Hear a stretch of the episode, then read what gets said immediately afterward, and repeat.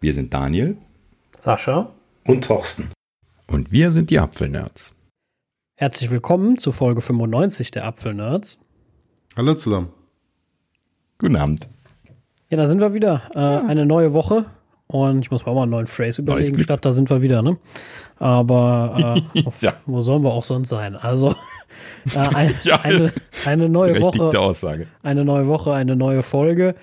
Und ähm, ja, mh, diesmal nicht ganz so viel, gehen wir mal von aus. Daniel hat es schon intern versaut gehabt mit dem, äh, heute wird es kurz. Wir schauen es mal, wie kurz es wird. Äh, aber äh, ja, wir, wir kriegen das wie immer, denke ich mal, gut hin. Da mache ich mir eigentlich am wenigsten Sorgen.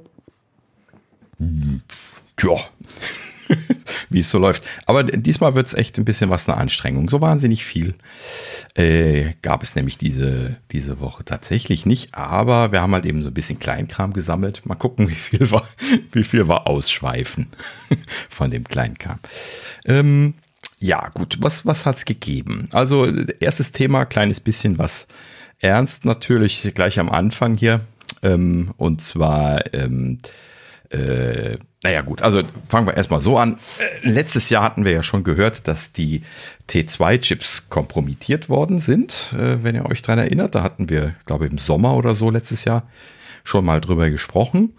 Äh, kompromittiert in Anführungsstrichen, weil äh, sie halt eben einen Trick rausgefunden hatten. Ich glaube, das hatte irgendwie mit einem mit einem Reboot-Trick oder sowas zu tun, dass sie ähm, aus der Secure Enclave, die eigentlich die Eingabe oder die Verifikation von Passwörtern ähm, äh, in, in ein, einer Kurve verlängern sollte, also desto mehr falsche Passwörter man eingibt, desto länger soll es dauern, bis man das nächste Passwort eingeben kann. Das ist eigentlich ein Sicherheitsfeature von der Hardware.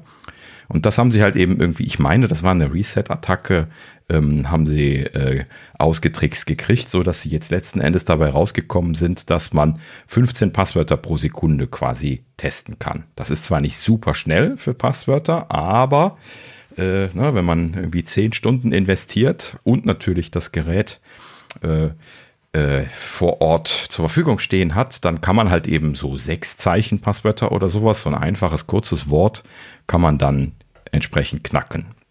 Ja, und äh, ich erzähle das deswegen nochmal, weil ähm, da gibt es jetzt ein entsprechendes Hacking-Tool, was das äh, realisiert. Da hat irgendwie hier so eine Firma Forensic Focus heißen die irgendwie angefangen, jetzt ein Tool zu verkaufen. 2000 Dollar könnt ihr ausgeben, dann könnt ihr das einsetzen.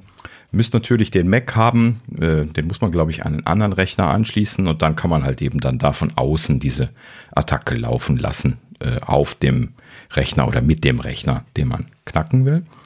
Und äh, ja, das wollte ich an der Stelle nochmal erwähnt haben, weil das durch die Medien geisterte. Oh, T2-Chip gehackt. Ja, klar, im, also wirklich gehackt ist er in dem Sinne eigentlich nicht. Das ist eine Brute Force-Attacke. Ne? Dafür sollte der eigentlich Mitigation drin haben, der Chip, aber das ist halt eben diese Sicherheitslücke, die sie da leider entdeckt haben und die lässt sich halt eben in, in Hardware äh, nicht mehr fixen. Ne? Also das ist ein Hardware-Problem und äh, letzten Endes also die T2-Chips, die ausgeliefert worden sind. Ich weiß ehrlich gesagt nicht, ob sie die gepatcht haben mittlerweile, ob sie da irgendwie eine Maskenrevision gemacht haben oder sowas. Das war jetzt hier in dem Kontext nicht weiter erwähnt worden. Ähm, aber es wurde halt eben gesagt. Also im, im Zweifelsfall äh, kann man mal davon ausgehen, dass alle Rechner mit T2-Chip dieses Problem derzeit haben. Und solltet ihr also erhöhte Sicherheitsmaßnahmen äh, für eure zum Beispiel Arbeitsrechner erwarten, dann äh, ja, ne, sollte man sich dessen bewusst sein, dass es dieses Problem gibt. Ne? Lösungsmöglichkeit Nummer eins ist natürlich ein schönes langes Passwort zu benutzen, weil das lässt sich natürlich auch mit 15 Passwörtern pro Sekunde nicht knacken. Ne? Also das, das äh, wäre eine sehr leichte Lösung dafür und im Zweifelsfall natürlich äh, Rechner mit T2-Chip dann nicht für solche Anforderungen verwenden dann mehr. Also sind ja mittlerweile schon äh, in Richtung altes Eisen unterwegs, auch wenn natürlich noch brauchbar. Ähm, aber ja gut, muss man sich halt eben bewusst sein, sowas ist nicht ganz zu vermeiden. Ne? Das, äh, Apple hat das ja auch gefixt. Aber sind ähm, die so alt? Ich meine, die letzten Intel-Prozessoren hatten alle noch ein T2, oder nicht? Ja, gut, durch, durch die Apple Silicon sitzt jetzt auf dem Weg nach draußen, das meinte ich. Ja, die Frage ist, sind die Apple Silicon, basieren die nicht auf dem T2 im Grunde? Also. E ja, ja, das ist eine, eine, neue Revision von der Secure Enclave, die ist aber ja auch weiterentwickelt worden dann äh, mit okay. dieser Revision A14-Prozessor beziehungsweise M1. Und ähm, das hatten sie ja auch damals dann bei der Ankündigung vom, vom M1 gesagt. Und äh, das wurde dann hier auch nochmal bestätigt. Also die Apple Silicon Prozessoren sind nicht betroffen. Ähm, in diesem Fall hatten sie jetzt nur von den Prozessoren, die bei den Macs eingesetzt werden, gesprochen. Ähm, potenziell gab es dasselbe Problem ja auch unter iOS mit den entsprechenden A-Prozessoren. Das hatten wir damals auch berichtet. Ähm, aber da ist es halt eben äh, nochmal eine etwas andere Geschichte gewesen. Ja, aber sowas ähnliches gab es da auch. Also letzten Endes ist das alles dieselbe Attacke gewesen, dass man halt eben dort äh, ja, im Prinzip den Chip resetten kann und dann vergisst er halt eben, dass er das eigentlich hochsetzen musste. Äh, und dann kann man immer diese niedrige Wartezeit machen ähm, und das halt eben einfach immer die ganze Zeit tun. Und dadurch kommt man dann auf diese 15 äh, Testversuche pro Sekunde. Aber bei, also wie gesagt, bei, bei vernünftigen Passwörtern äh, ist die, die Zeit trotzdem ewig. Genau. Ne? Ähm, an der Stelle dann nochmal die Empfehlung, also wenn man jetzt so Passwörter macht, die, äh, die, die man dann doch ab und an mal eintippen muss, also ich bin da jetzt auch kein Freund von, bei solchen Passwörtern dann irgendwie 32-stellige, nicht merkbare Zahlenkolonnen zu machen. Aber da gibt es ja so unterschiedliche Schemata, wie man das machen kann, wo man sich dann halt eben Wörter äh, so ein bisschen was abwandelt ähm, und dann äh, Sonderzeichen und Zahlen irgendwie dazwischen schiebt und sowas. Ne? Also ich benutze das zum Beispiel jetzt hier so bei äh, meinem Arbeitsrechner, wo ich auch jetzt ein bisschen was erhöhte Sicherheitsanforderungen dran, dran hege, habe ich das zum Beispiel auch so gemacht, dass ich ein äh, so eine Kombination aus mehreren Wörtern mit Sonderzeichen zusammen. Natürlich nicht einfach so hintereinander geschrieben, das ist zu einfach. Ne? Also jetzt nicht äh, äh, singen, zwei tanzen oder sowas direkt schreiben, sondern halt eben dann irgendwie so äh, sing drei äh, n 3 Dollar 45 Tan 97 Zen oder sowas. Ne? So, und dann, äh, wenn man das jetzt ein bisschen wirklich zufällig macht und auch nicht immer an derselben Stelle oder so, dann hat man da im per se schon ähm, ganz, ganz gute Passwörter. Und äh, bitte auch nicht Leadspeak machen. Das kennen die Passwortdatenbanken mittlerweile gut. Ne? Also nicht E durch 3 ersetzen und solche Geschichten, sondern einen anderen Buchstaben ersetzen oder austauschen. Äh, also äh, ersetzen oder äh, irgendwo reinschieben halt. Ähm, ja, und Groß- und Kleinschreibung natürlich auch noch äh, unkonventionell verwenden und dann seid ihr sehr schnell auf einem, in einem Bereich, den man sich aber relativ gut merken kann. Äh, vor allen Dingen dann, wenn man da ein bisschen was den Muscle Memory drauf trainiert, dann das schnell einzutippen irgendwann.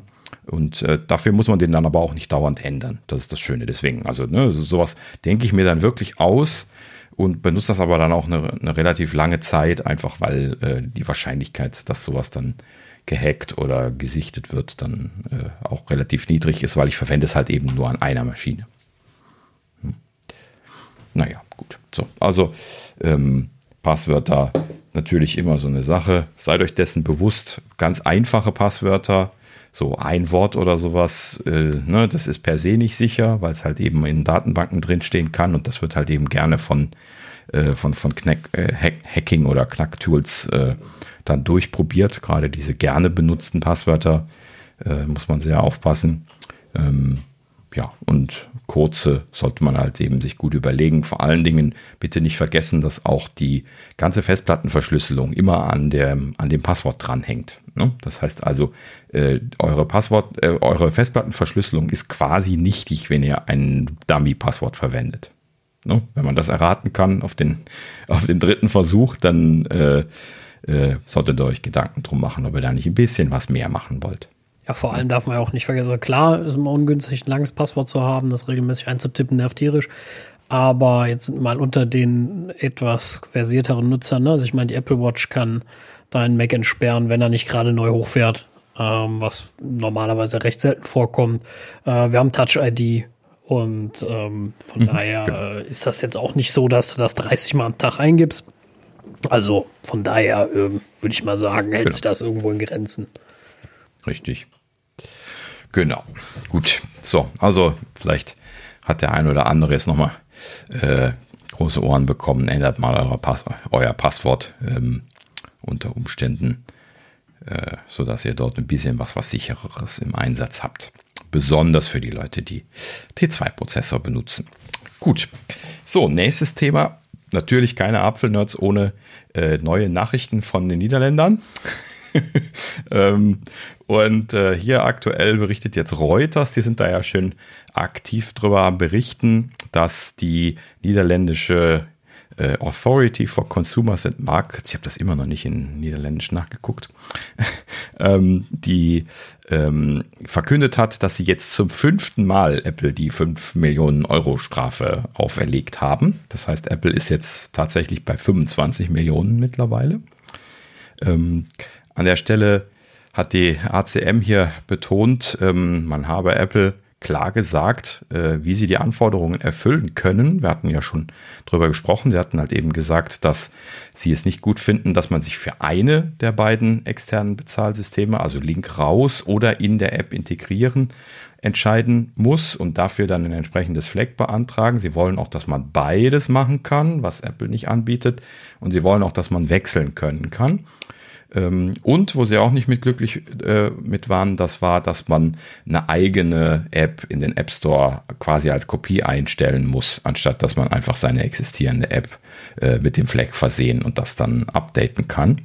Ähm, ne, es gab ja diese, diese Regel, dass das eine separate App, die nur in den Niederlanden im Store sein darf, sein muss. Und natürlich haben die auch woanders die App im Store, also müssten sie eine Kopie in den niederländischen Store stellen. Noch, noch aufwendiger hätte Apple das auch nicht machen können. Genau, Glaub. das ist ja auch Absicht. Das, das haben wir ja auch schon, schon geahnt. Ne? Also genauso wie diese 27 Prozent, die sie sich da jetzt ausgerechnet hatten. Ähm, wobei sie da natürlich auch gesagt haben, dass das nicht gut ist. Ähm, da warten sie aber jetzt auf Gegenangebote. Und äh, ja, interessanterweise ähm, hat ähm, äh, die ACM gesagt, Apple würde da äh, sehr unhilfsbereit sein aktuell und äh, Apple würde sich nicht bereit erklären, äh, ernstzunehmende Vorschläge zu machen, um die Sache zu lösen. Das wollte ich da an der Stelle mal erwähnen, weil Sascha hatte das ja auch schon gesagt. Also ich habe so, also letztes Mal oder so gesagt, ne? Also äh, ich, ich habe tatsächlich jetzt den Eindruck, die wollen das aussitzen. Genauso wie du das vermut hatte, äh, vermutet ja. hattest. Also wie gesagt, die Rechnung, die Rechnung ist einfach, ich weiß nicht, auf was gekapselt war, 50 Millionen, ne? Glaube ich. 50, genau. Genau, mhm. so. Und wenn du, äh, wenn du damit aber, keine Ahnung, 70 Millionen Umsatz machst, als Beispiel oder 60, reicht ja auch. Äh, was heißt Umsatz? Oder sagen wir mal Gewinn, ne? Müssen ja Gewinn machen, ansonsten funktioniert es mhm. ja nicht. Ähm, dann, äh, wenn die Teufel tun, wenn die sagen, ja, ja, dann hier nochmal 5 Millionen, kein Problem. Die haben in der Zeit sieben eingenommen. Alles gut, immer noch zwei jo. gewonnen. Und ähm, die können auch rechnen, ne? So, wenn bei 50 Millionen Ende ist, wissen die das. Und dann steht es ja. Und ab da machen sie wieder einen vollen Gewinn. Passiert ja auch noch nichts. Erstmal, ne? So. Und dann muss ja erstmal die nächste Instanz und Entscheidung passieren. Was machen wir dann, wenn nicht? Und wie das immer so alles ist. Das ist dann alles nicht so einfach äh, oft. Und ja, also.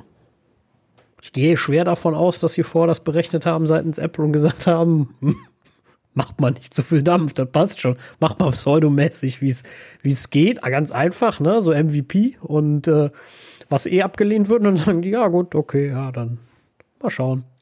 Für ein Land ist das ja auch noch okay für Apple, aber ne, wenn das jetzt in jedem Land passiert, dann müssen die sich natürlich auch was anderes einfallen lassen. Ja, gut. Also grundsätzlich wird das eine spannende Frage, was passiert denn? Also diese Deckelungen, das hat man ja schon häufiger gehört, dass diese ähm, Behörden halt eben solche Zwangsgelder eintreiben können. Aber was, was machen die denn jetzt, wenn die die 50 Millionen kassiert haben und Apple nicht reagiert hat?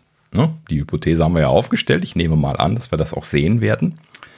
Ähm, also zumindest wie es sich gerade bewegt, dass sie auch tatsächlich nicht antworten, ne? nicht, nicht eingehen darauf. Und ähm, ja, was machen sie dann? Haben sie dann die 50 Millionen bezahlt und dann dürfen sie weitermachen wie vorher? Das kann ja auch nicht sein, oder? Wenn sie da jetzt Recht bekommen haben vor, ja, vor Gericht, dass sie das. Dass die nächste Gesetzesänderung kommt. Ich denke, ja. Ja, aber das, das ist ja jetzt ein Gesetz, äh, also nein, das ist ja kein Gesetz, das ist ja jetzt irgendwie eine, eine Konsumerbehörde, die vor Gericht, äh, vor Gericht Recht bekommen hat, vom Verwaltungsgericht, wo das ja geklärt worden war. So, und die sagen ja jetzt, Apple muss das machen. So, und jetzt dürfen sie ja dann auch Zwangsgelder. Ja, okay, wahrscheinlich gehen sie dann vor Gericht und sagen, die, Genau. die tun nichts. Ne? Ähm, dann, dann, d- Also ich denke mal, dass ähm, der Max Schrems, der macht das ja auch mit diesem, er hat ja 100, 101 ähm, Klageschriften eingereicht in verschiedenen europäischen Ländern bezüglich ähm, Verstöße gegen äh, Datenschutzverordnung. Und ja, jedes Mal, wenn eine neue Anklage kommt, geht's dann weiter. ja, genau. Mhm. Ja, gut, also mal, mal spannend zu sehen. Dann wird sich das wahrscheinlich wieder um, um ein Jahr verzögern. Da werden sie dann vor Gericht mehr Beugegeld durchgesetzt bekommen und dann geht das in die nächste Runde wahrscheinlich. Ja, ne? also man muss, man muss ja immer, man darf immer nicht vergessen, auch was, äh, äh, was so ein Gericht zu beachten hat. Ne? Also ja, 50 Millionen klingen jetzt erstmal riesig dramatisch. Für Otto Normalverbraucher oder normale Unternehmen wäre das auch ähm, verdammt viel Geld. Ähm, für, äh, für, für Apple ist das gar nichts. Mit gar nichts meine ich wirklich gar nichts. So, und äh, das, das, das, also aber so, ein- so ein Gericht muss halt auch immer die Wirtschaftlichkeit entscheiden. Du wirst auch keine Strafe ansetzen, die ein Unternehmen hinter in den Ruin treibt. Ja, du kannst natürlich auch sagen, äh, wir machen 70 Prozent vom Gewinn. Ne? So, so, bringt aber gar nicht. Du kannst auch 90 Prozent vom Gewinn machen. Aber wenn Apple dann sagt, okay, dann machen wir die Bude zu, dann lohnt sich das alles hier überhaupt nicht mehr. Ne? So, d- das wird auch niemand machen. Das ist auch nicht verhältnismäßig der Strafe. Es gibt ja eine Verhältnismäßigkeit an Schaden, der entsteht Genau. oder sowas. Das ist aber- und das ist ja auch vollkommen richtig, dass es das gibt. So doof, dass er jetzt auch klingen mag, dass Apple da nicht, äh, sag ich mal, genug geknebelt oder der steht, äh, um das, das sich zu erzwingen. Ähm, gibt es mal eine Verhältnismäßigkeit. Ne? Dasselbe wie wenn ich illegal eine MP3 downloade, dann kann mir jemand auch nicht sagen, ah, da kommen wir 50 Millionen für. Sondern dann kommt man um die Ecke und sagt, pass auf, das Ding kostet äh, 2 Euro, ne? dann kriegst du noch 10 Euro Strafe drauf oder von mir aus 100 Euro, dann hast du 102 Euro zu bezahlen. Da treibst du aber keinen mit in, in den Ruin. Das ist auch gut so. Und ähm, ähm, und, und, und genauso ist das ja da auch. Und ja, da wird an, werden andere Wege kommen, die, die, die Apple dann dazu zwingen werden, denke ich mal. Allein der öffentliche Druck auf Dauer, weil, sind wir mal ganz ehrlich, gut aussehen tut's ja nun nicht. Ne? Vor allem, wenn sie jetzt, vielleicht versucht es auch noch rauszuzögern, bis in mehreren Ländern das entschieden ist letztendlich und man dann äh, ähm, am Ende sagt, okay, wir haben jetzt eine Lösung und die machen wir äh, überall und äh, den Weg gehen wir jetzt. Ne? Und da brauchen sie aber noch ein bisschen Zeit und die Zeit nehmen sie sich vielleicht und dann zahlen sie halt nur mal die 50 Millionen. Aber dafür machen wir, darf man auch vielleicht nicht vergessen, vielleicht ist es auch viel teurer, die Einzellösung wieder darzustellen. Ne? So. Ja. Aber dafür müsste man jetzt mal bei Apple nachhaken und die werden es uns nicht verraten. Ja, apropos Nachhaken, das äh, Reuters hat das natürlich als Nachrichtenagentur gemacht. Äh, kein Kommentar. das, das ist natürlich genau das Richtige. Bin schockiert. Sie äh, schlagen genau in die Kerbe. wir, wir kümmern uns einfach nicht drum. ja, ja, gut.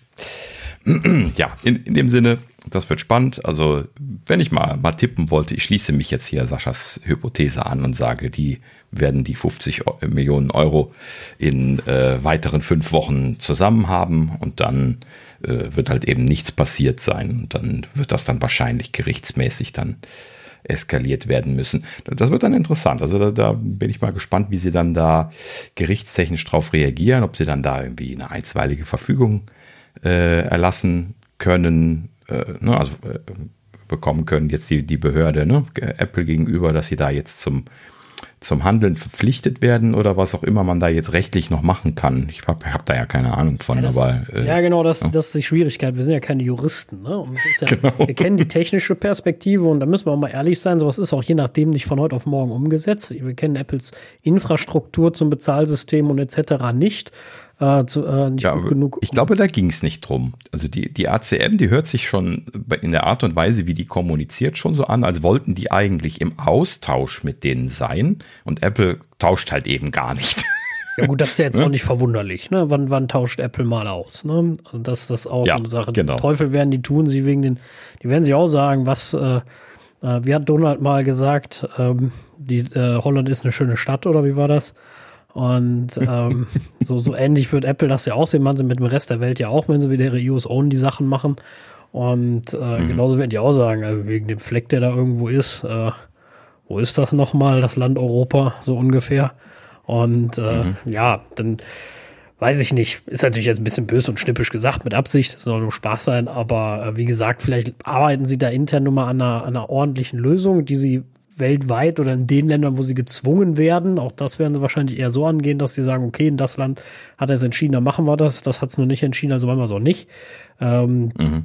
Sie werden dann Teufel tun und das wo bringen, wo sie es nicht müssen. Aber sie haben da eine Individuallösung, die sie überall anbieten können und vielleicht versuchen sie sich einfach da ein bisschen Zeit zu kaufen. Und vielleicht, man darf jetzt auch mal nicht vergessen, fünf Wochen weiter plus eventuell nochmal einschreiten vom Gericht, dann sind wir bei der nächsten WWDC ganz locker. Und äh, da kann Apple natürlich auch ganz fein für sich sagen, guckt mal, was wir Tolles haben. So. Also ich, ich bezweifle, dass sie da auf Zeit spielen. Dafür müssen sie nicht 50 Millionen in die Hand nehmen. Da hätten sie einfach nur sagen müssen, hey, wir äh, machen noch irgendwie ein, zwei Vorschläge und äh, äh, setzen es dann nicht um. Also ne, hätten sie ja einfach das mit verzögern können wahrscheinlich. Ne? Also wenn sie jetzt irgendwie was gesagt hätten, äh, so dass sie da irgendwie so mehr oder weniger einig werden, dann hätten sie ja jetzt bestimmt noch Zeit gehabt, das umzusetzen oder sowas. Also das kann ja nicht von jetzt auf gleich passieren, das ist schon klar. Ne? Ja. Aber keine Ahnung, ich weiß es nicht. Äh, bleibt auf jeden Fall spannend zu beobachten und äh, das werden wir weiter tun. So, apropos beobachten, beobachten äh, tun wir auch hier ähm, Apple Music und dazu gibt es eine kleine Neuigkeit hier. Bloomberg äh, berichtet in einem Interview mit äh, hier Apples Vice President of Music and Beats, äh, das ist Oliver Schusser, ja, der wurde ja irgendwie letztes Jahr, glaube ich, da, dahin berufen. Ähm, und er hat hier in einem Interview gesagt, ähm, dass äh, also er hat nochmal betont, äh, hier äh, in, in, in puncto Lossless, wie unwichtig das ist. Fand ich mal wieder gut, dass die Apple-Leute da momentan nicht müde werden zu betonen, dass sie das eingebaut haben, aber dass es vollkommen unwichtig ist. Und ähm, in dem Zuge scheint da irgendwas zu kommen. Ich weiß auch nicht, sonst würden sie nicht aufhören, äh, würden sie aufhören, das zu erwähnen. ich weiß es nicht genau. Ähm, er hat ja nochmal gesagt, also Lossless wäre ein, ein äh, ganz krasses Nischenthema, das würde quasi niemanden interessieren. Ja, dachte ich mir, ja, klar, das sind halt eben nur die Audiophilen und da, äh, das werden halt eben irgendwie kleine Prozentwerte sein. Ich kann's, kann irgendwie nicht den Finger drauflegen, wie viel das sein mag, aber ähm, klar, gut, ist, ist aber auch okay. Ich finde es nur lustig, dass sie das immer und immer wieder betonen, ob da jetzt irgendwie was ansteht. ja, so in, in Richtung Kopfhörer-Updates oder sowas. Ne, so. Ja, also wenn, wenn sie es einfacher machen würden, viel, ne? So im Sinne von, ihr, ihr könnt äh, jetzt viel einfacher das hören, ohne jetzt so ein Equipment, sag ich mal, wie du zu haben, ne? Dann, äh, ich meine, ich versuche es ja auch schon zu hören, ne? indem ich meine Beats eher mal mit Kabel verwende, statt mit Bluetooth am Mac. Und ich merk, meine auch das zu merken. Ähm, und äh, mhm. äh, aber ja, das ist halt ja. Unkomfortabel im Gegensatz zu, zu dem, was man so kennt. Ja, du meinst jetzt, weil, weil Kabel gebunden. Das ist eine Gewöhnungssache. Genau. Ja. Das ist einfach nicht so praktisch. Ja. Dieses Rausnehmen, die, auf die Ohren tun oder in die Ohren tun und weiter äh, fällt halt weg. Tja, gut. Ich weiß nicht, ob ich anders denken würde, wenn jetzt nicht Corona wäre und mich, ich, ich mich da nicht sowieso sehr dran gewöhnt hätte, äh, am Rechner mit Kopfhörern zu sitzen. Und mir fällt das am Rechner halt eben gar nicht schwer, kabelgebundene Kopfhörer zu benutzen, weil ich habe halt eben einen eingeschränkten Bewegungsrahmen, äh, wenn ich dann vom Rechner jetzt irgendwie irgendwelche Konferenzen mache oder so. Und deswegen ist das dann sowieso so eine Sache, wo ich relativ schnell reinkomme. Und äh, keine Ahnung, ging irgendwie gut bei mir. Aber weiß nicht, wie ist das bei anderen? Keine Ahnung. Ich habe vorher auch immer gedacht, ich hätte äh, äh, mit den schnurlosen Kopfhörern so den heiligen Gral gefunden und habe dann jetzt irgendwie wieder zu den schnurgebundenen zurückgefunden. Keine Ahnung. Ja, was heißt, äh, ähm, es ist mir ja auch nicht in dem Sinne zu aufwendig, aber jetzt gut, bei den Beats mag ja vielleicht auch ein Problem derer sein, ne, dass sie leer werden, wenn das Kabel drin steckt äh, und sowas. Ähm, mhm. Finde ich schon mal ungünstig. Ja, ich finde sie auch einfach nicht so praktisch wie meine AirPod Pros. Ähm, das, das ist halt nun mal so. Dieses, ich stecke sie mir eben in die Ohren, ich, ich, ich, ich gehe mal eben doch noch parallel irgendwas holen, äh, fällt halt weg. Ähm, das, ist, das ist nun mal so. Und ich nehme sie halt, wenn ich jetzt zumindest mal ins Büro gehe, nie mit. Weil sie mir einfach viel zu groß ist, mir viel zu viel mhm. Aufwand. Ja, gut.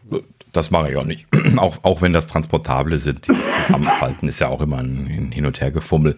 Also mein Trend würde dann da einfach klar zu einem zweiten Paar Kopfhörer gehen. Ich habe halt eben, äh, wenn ich im Office gearbeitet habe, dort einfach ein paar Kopfhörer platziert gehabt, was ich verwendet habe. Muss man halt eben haben, klar. Ja, ne? logisch. Ja, ich habe ich hab ja überhaupt keinen ähm, von den großen Kopfhörern. Ich habe nur die EarPods und die AirPods Pro. Von mhm. daher kann ich da gar keinen Vergleich jetzt anstellen, aber wenn die schon an Lossless die ganze Bibliothek da umstellen, also irgend, das muss ja irgendeinen Grund haben. Also das ist ja ein Riesenaufwand ja. gewesen. Und da gebe ich Daniel Rest recht, also irgendwas passiert da. Hm. Ja, vor allem, vor allem sind sie ja sogar mit dem, ähm, mit, mit diesem Lossless relativ ja alleine. Immer noch. Also die mhm. ähm, hier Spotify, so sehr sie auch die App besser machen, äh, teilweise und manchmal coole Funktionen haben, die, die mir bei, bei, ähm, bei Dings fehlen. Aber umso, um, umso, ja, weiter hinten sind es halt immer mit dem Lossless-Thema. Ne? Also ich meine, ich höre jetzt immer so meine Freundin sagen, zumindest im Auto, äh, so, ja, ich habe das Lied auch auf CD, da ist die Qualität besser. Und äh, natürlich ist es auch so, ne? überhaupt gar keine Frage. Jetzt hat, mhm. haben wir leider kein Auto, wo man das iPhone mit Kabelpotenzial anstecken könnte. Das bedeutet, selbst wenn wir jetzt Lossless Spotify oder Apple Music haben, bringt es uns nichts. In dem Falle. Aber äh, ähm, also, aber wenn man es hätte, wäre es natürlich super. Ähm, aber es geht halt mit, mit, mit Spotify nicht. Ne? Und sie haben es ja angekündigt, aber jetzt irgendwie, glaube ich, auf unbestimmte Zeit so halb verschoben. Und äh, mhm. äh, ja, also daran sieht man vielleicht auch, so einfach ist das auch immer alles gar nicht. Ne? Ähm, so sowas mal eben zu machen. Also manchmal sieht vielleicht auch manches bei Apple so einfach aus und ist es überhaupt nicht. Aber ja. Naja. Weiß ich nicht. Also ich sag mal zumindest so. Also äh, ich kann mir nicht vorstellen, dass Apple jetzt die gesamte Apple Music Bibliothek auf Lossless umstellt, wenn sie eigentlich die ganze Zeit immer nur sagen wollen, das ist ein Nischenthema, das juckt uns ja eigentlich gar nicht. Und das sagen sie aber derzeit. Das ja, muss allem, also vorgeschoben sein. Ne? Allem, das, das, ist der Gedanke. Vor allem nennen wir mal ein Thema, was, also ein Feature, was Apple umgesetzt hat, wo sie hinterher sagen, das war eigentlich Quatsch. Genau, das ne? ist also, es ja gerade. Apple sagt ja nicht mal, dass sie was falsch machen oder dass was nicht funktioniert oder dass das ein Fehler ist. Das nehmen die ja nie in den Mund. Aber sie genau. erwähnen jetzt äh, relativ häufig so, ja, aber das nutzt ja keiner. Und das ist ungewöhnlich. Normal darfst du, wenn du bei Richtig. Apple bist, gefühlt keine Kritik äußern. Das ist die eindeutige Kritik. Ja, also wir ja. haben zwar ein Feature, aber das braucht keine Sau. Das war totaler Blödsinn, dass wir das genau. überhaupt gemacht haben. So sagt das zwar in dem Sinne keiner. Genau. Hm? Aber genau. das, das so, baut irgendwo das, drauf auf. Genau, das, das, das erklärt sich ja auch dann mit den, mit, den, mit den eventuell jetzt kommenden besseren Kopfhörern. Wenn dann der H2 jetzt wirklich Lossless Support bringt, dann haben sie nämlich momentan ein Erklärungsproblem. Wenn sie jetzt sagen, Lossless ist so geil, ne? Und dann ist direkt die nächste Frage, ja, aber eure Kopfhörer unterstützen es alle nicht. Dann sagen die, ja, scheiße, ne? so, oder was sollen sie sagen? Ne? Also spielt er das runter, sodass dann die Frage gar nicht mehr kommt. So im Sinne von, ja, ist ja eh pff, brauchen wir nicht. Und dann kann er nämlich im Anschluss sagen, ja, ja, nee, braucht man nicht für die Kopfhörer. Will ja keiner. so, also das ist also so, ne, so, so Mindframe setzen, vermute ich mal, ist das vielleicht eher. Hm. Aber gut, so, also das, würde dann wieder bestätigen, was wir eh schon vermutet haben, nämlich dass äh, äh tatsächlich irgendwie ein H2 jetzt ansteht und dass sie dann da noch eine Runde machen mit, mit Lostless. Darum ging es ja schon. Gut, so, äh, ich wollte aber eigentlich noch gerade auf was anderes hinaus. Und zwar hier Oliver Schusser äh, sagte dann noch etwas, da hatten wir ja letzte Folge schon drüber gesprochen, nämlich über Spatial Audio sprach er und da sagte er, das hätte sie von den Socken gehauen. Und wenn, wenn er das sagt, dann heißt das schon was. Und zwar sagte er, 50 Prozent der Apple Music Nutzer haben schon Spatial Audio äh, gehört. Das heißt also, das ist echt äh, jetzt für so eine relativ äh, inhomogene Masse meistens, ne? also von allen Hörern, ist das schon eine Menge, wenn 50 Prozent das äh, genutzt haben. Das kann natürlich sein, dass sie es dann nur ein einziges Mal ausprobiert haben. Das heißt ja nicht, dass sie es wiederholt gemacht haben. Aber prinzipiell scheint das also äh, doch auf mehr Freude zu treffen, als äh, ich das so anfänglich selber irgendwie erlebt und vermutet habe. Aber vielleicht habe ich auch einfach nur ein bisschen äh, unglücklich da das erlebt, beziehungsweise vielleicht sind einfach meine Ansprüche zu hoch gewesen, mit den AirPods Pro da jetzt irgendwie super perfekten Klang zu bekommen, wo ich jetzt halt eben die hochwertigen Kopfhörer sehr gewöhnt bin. Ähm, übrigens an der Stelle nochmal erwähnt, weil Sascha eben hier nochmal sagte, dass er mit den Studio 3 am Spielen ist. Ich hatte eben mit den Studio 3, äh, Beat Studio 3 sind das ja, die wir hier beide haben auch, ähm, äh, noch ein bisschen rumgespielt und das ist halt eben schon traurig. Also die sind schlecht. Das kann ich nur nochmal betonen. Also die, die von, von, von der Dynamik und von der Klarheit, also von dem, was man an so an Breite äh, aus, aus guten Kopfhörern rausbekommt, das, also das sind die Kilometer weit von weg. So, und äh, ich habe noch nicht damit angefangen, dass die auch via Kabel immer noch so ein bisschen was Geräuschunterdrückung machen, so ein bisschen verfremden und so. Das ist ja ganz komisch gewesen zum Teil. Ähm, und das, das, also die, da bin ich echt weiterhin kein Freund von. Also jetzt hier für, für äh, Noise Cancellation unterwegs anziehen im, im, im, in der Bahn oder so von mir aus, ne? Überhaupt kein Thema, wobei sie dafür ziemlich teuer sind. Ähm, aber ähm, ja, gut, also jetzt im Vergleich zu den äh, schnurgebundenen ähm, bin ich da echt nicht überzeugt von mehr von dem Klang von denen. Ähm, ja, aber ich habe mir jetzt bisher auch noch nicht den Spaß gehabt, äh, gemacht und äh, Alternativangebote mir angeschaut für schnurlose Kopfhörer. Ich hadere so ein bisschen mit mir, weil ich ja jetzt angefangen habe, damit zu rechnen, eventuell äh, AirPods Max haben zu wollen der zweiten Generation, wenn sie dann kommen. Und deswegen will ich jetzt nicht äh, irgendwie teuer äh, den aktuellen Bluetooth-Standard dann irgendwie noch Kopfhörer anschaffen, wenn dann irgendwie bald was Neues ansteht. Ja, genau, das kann ja mal passieren, wenn demnächst neue kommen und die können dann irgendwie was besonders gut, dann ja, ich glaube, das genau. mit dem Spatial Audio pumpt sich aber auch besser, vielleicht durch die neuen Geräte, die das alle unterstützen. Mhm, und die da probiert es genau. mal aus und bla. Und ich glaube, es stand ja auch 50 Prozent ausprobiert, oder? Haben schon mal ja, Special Audio gehört. So. Genau, einmal gehört mindestens. Genau. Das heißt, äh, da gehöre ich ja allein schon zu, obwohl ich es nie benutze sonst. Aber ähm, ja, ne, das ist dann immer so eine, ähm, ähm, ähm so eine Sache. Aber keine Ahnung, äh, ist ja generell nicht, nicht verkehrt. Mhm. Ähm, was mir gerade, also was mir gerade ganz kurz noch einfällt, ist, ähm, Gibt es denn eigentlich auch die Möglichkeit, Podcasts lossless zu veröffentlichen? Lossless, ja. Prinzipiell kannst du auch Flux, äh, FLAC-Streams machen. Haben wir, glaube ich, sogar. so, oh, echt? Äh, wenn ich mich nicht vertue. Mhm. Also ähm, bei äh, also haben wir FLAC? Ich glaube nicht. Ja, also äh, wir jetzt nicht, da wir beim Prozessieren äh, Oh, nee, Moment, ich bin gerade irritiert. Also unser Anbieter prozessiert ja auch Wave-Files. Wir laden da ja meistens Wave-Files rein. Das könnte also auch lossless rausfallen. Ich bin mir nur gerade nicht sicher, ob FLAC standardmäßig mit ausgeliefert wird. Das muss ich im Zweifelsfall mal nachschauen. Gucke gerade. Ne, MP3, AAC, Forbis, keine Ahnung, und Opus. Ja, okay, das sind so noch zwei oder ist eins davon auch Lost? Nee, viel zu klein dafür. Das sind beides die offenen Formate nur, ne? Ja, gut, die sind alle ziemlich gleich groß von der, von der Größe her.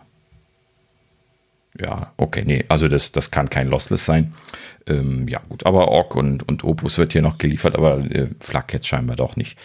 Ähm, prinzipiell äh, haben wir aber äh, unseres, äh, unsere ähm, äh, Triple-Ender, die wir ja hier aufzeichnen, also jeder zeichnet separat jetzt hier ein Wave-File auf und ähm, deswegen haben wir ja per se schon mal unkomprimierte Qualität, aber das ist jetzt auch bei einem Speech-Only-Podcast jetzt, äh, jetzt nicht weiter dramatisch. Ne? Sogar wenn ich jetzt hier ab und an mal so mache, äh, hat das immer noch nichts mit äh, High Fidelity zu tun oder sowas.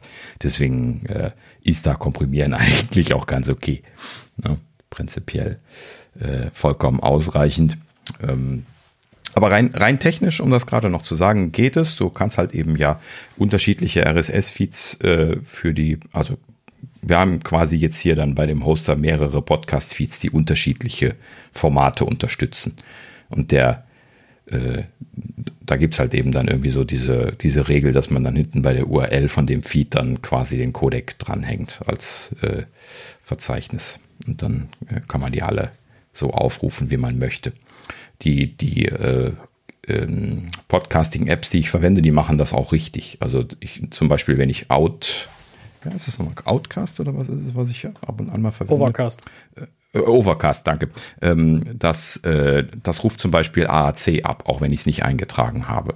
Das, das habe ich schon in, in meinen Historien gesehen, ähm, dass die immer AAC nehmen, ähm, während äh, Apple zum Beispiel standardmäßig mit der Podcasts-App äh, MP3s lädt, wenn ich mich richtig erinnere, obwohl sie ja. eigentlich auch AACs laden könnten. Meine ich auch, dass sie das machen. Ich habe nur nie verstanden, warum.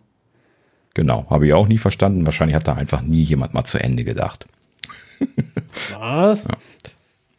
Ja. ja wir kennen, da fangen wir jetzt nicht nochmal mit an, aber das ja, ist halt eben immer noch so ein Bereich, wo man viel mehr Gehirnschmalz reinstecken könnte.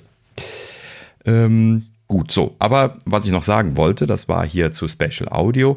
Und zwar hatte ähm, Oliver Schusser noch erwähnt, dass die Alben, die als remasterte Alben jetzt hier irgendwie mit Special Audio äh, neu veröffentlicht worden wären oder auch neue Alben, die damit jetzt gemastert worden sind, hätten spürbar höhere Nutzungszahlen. 50 Prozent mehr hat er hier als Zahl genannt und hatte mehrere Künstler genannt. Ich habe jetzt hier nur als Beispiel mal die Beatles rausgegriffen. Ähm, weil das so ein, als der Dinge ist, die jetzt irgendwie jeder kennt. Ähm, hier kam The Sun zum Beispiel, sagte er, jetzt wurde da von denen remastered und äh, die hätten halt eben da 50 Prozent mehr äh, Listens drauf gehabt und zusätzlich hätten sie ja auch noch 40 Prozent äh, Discoverables von der Band gehabt. Das heißt also 40 Prozent von den Leuten, die die Special Audio Alben oder das eine Special Audio Album von den Beatles geklickt haben, die haben dann im Anschluss auch andere Beatles Musik gehört. So. Das heißt, äh, ist scheinbar was, was die Leute momentan reizt, ne? dass sie also anfangen, sich Sachen anzuhören, weil sie Special Audio Support haben. Und ähm, ja, übrigens, seitdem ich das letztes Mal erwähnt habe, habe ich da auch ein bisschen was noch mit rumgespielt. Ich muss da noch ein bisschen was mehr äh, mitspielen, um da wirklich mal warm zu werden. Aber eine Sache, die ich bisher noch gar nicht getestet habe, habe ich jetzt äh, im Laufe der Woche zwei, dreimal ausprobiert.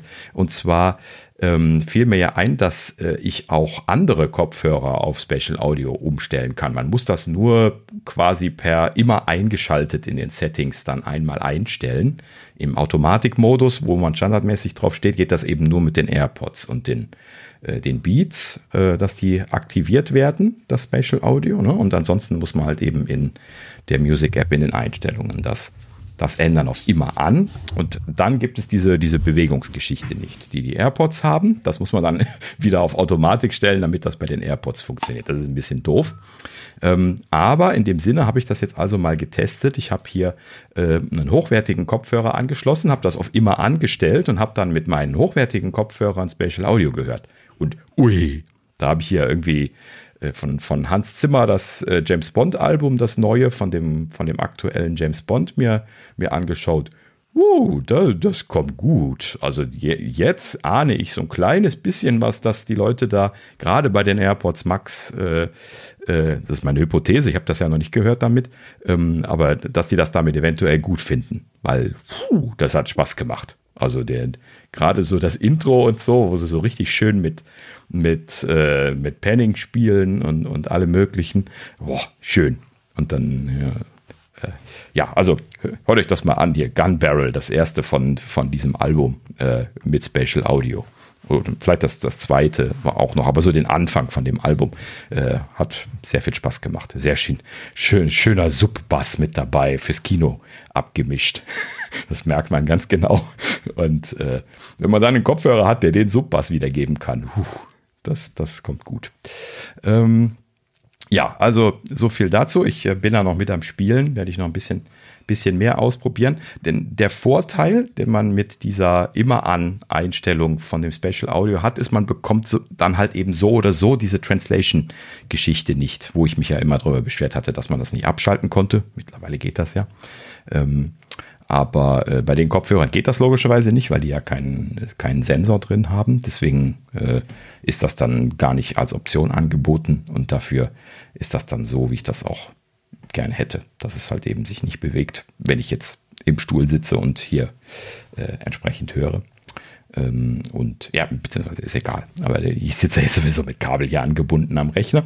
Und dann, äh, ja, auf jeden Fall schöne Sache. Ähm, werde ich aber mir noch ein bisschen, bisschen weiter anschauen und dann nochmal darüber berichten. Aber interessant zu sehen, dass äh, das Special Audio da doch zumindest auf Freunde zu treffen scheint. Vielleicht muss man da halt eben so ein bisschen reinwachsen.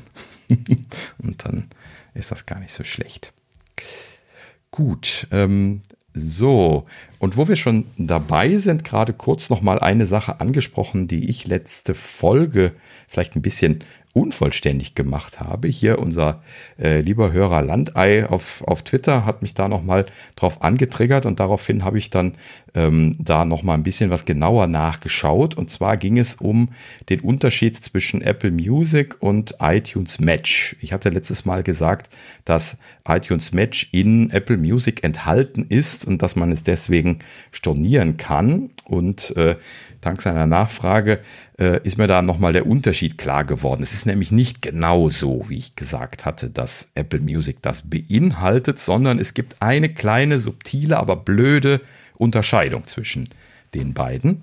Und zwar bei iTunes Match ist es ja so, du kannst deine eigene Musik hochladen und du kannst deine eigene Musik auch wieder runterladen. Das heißt also, du hast äh, die Garantie, dass äh, auf dem Server deine Originaldaten vorgehalten und dann auch zum Download weiterhin zur Verfügung stehen.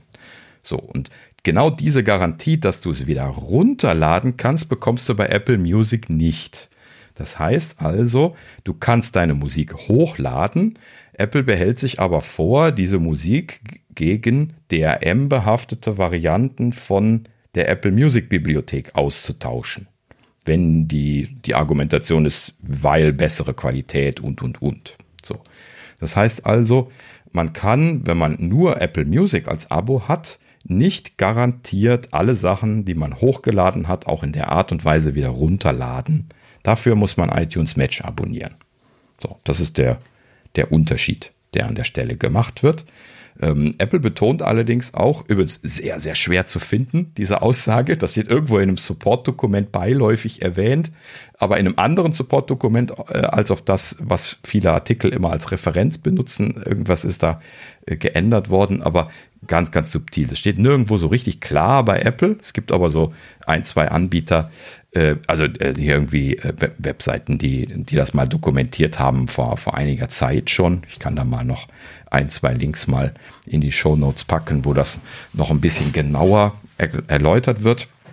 Ähm, aber das ist halt eben im Prinzip der Unterschied. Wenn man also das Zeug wieder original runterladen können möchte, dann sollte man iTunes Match nehmen. Apple sagt allerdings auch ausdrücklich an dieser Stelle nochmal, das ist kein Backup.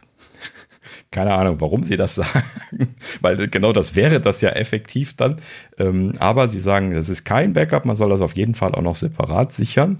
Vielleicht wollen sie sich dann nur rein rechtlich absichern, aber äh, in dem Sinne ähm, sollte man also seine Audiobibliothek äh, im Prinzip lokal sichern, bevor man sich darauf verlässt, dass das da drin liegt. Und dann braucht man eigentlich iTunes Match auch wieder nicht mehr, weil wenn man es sowieso lokal gesichert hat, dann muss man es ja auch nicht wieder runterladen können.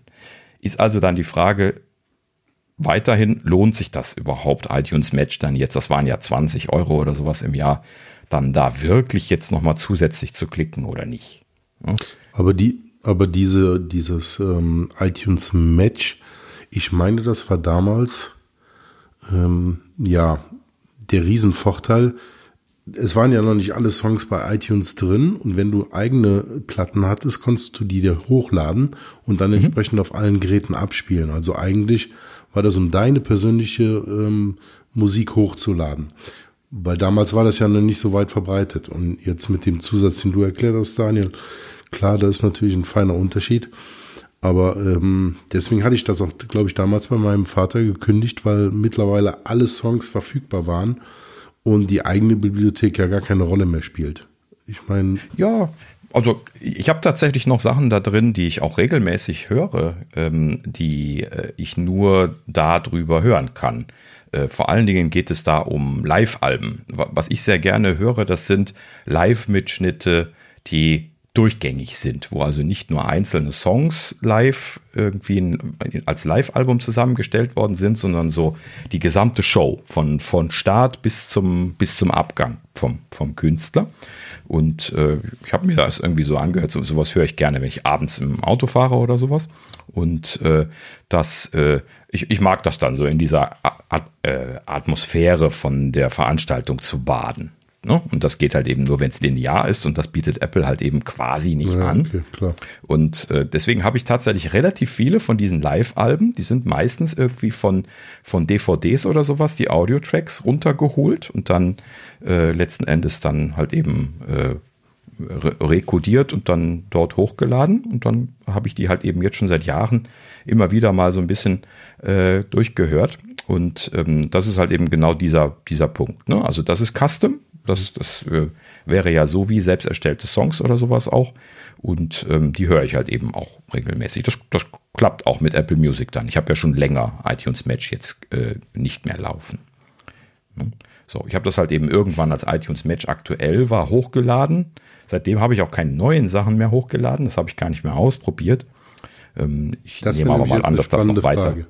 Ja, das, das wird schon noch funktionieren, weil das, das gehört ja eben genau dazu. Das ist ja die, die Aussage. Es ist halt eben nur das Runterladen ist ausgenommen, beziehungsweise dann eventuell mit DRM behaftet, weil sie sich vorbehalten, das dann auszutauschen gegen diese DRM-Version. Warum auch immer sie das machen, keine Ahnung. Das, verstehe ich nicht, warum das nicht klar irgendwo dokumentiert ist und warum sie diese komische Unterscheidung mit dem DRM-Austauschkram machen, wenn man das sowieso alles dahin lädt. Hm.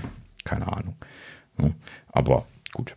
Nur um es mal der Vollständigkeit halber nochmal erwähnt zu haben. Das heißt, äh, ne, wenn, euch das wichtig ist, dass ihr die Sachen runterladen könnt, dann äh, muss, müsst ihr halt eben zusätzlich noch iTunes Match klicken. Wenn euch das nicht wichtig ist und ihr sowieso ein Backup dafür habt, wo ihr die, die Sachen dann von einfach nur nehmt und in die Bibliothek einspielt bei Apple, dann als primäre Hörquelle oder was auch immer, dann ist es ja okay, wenn man es dann letzten Endes storniert.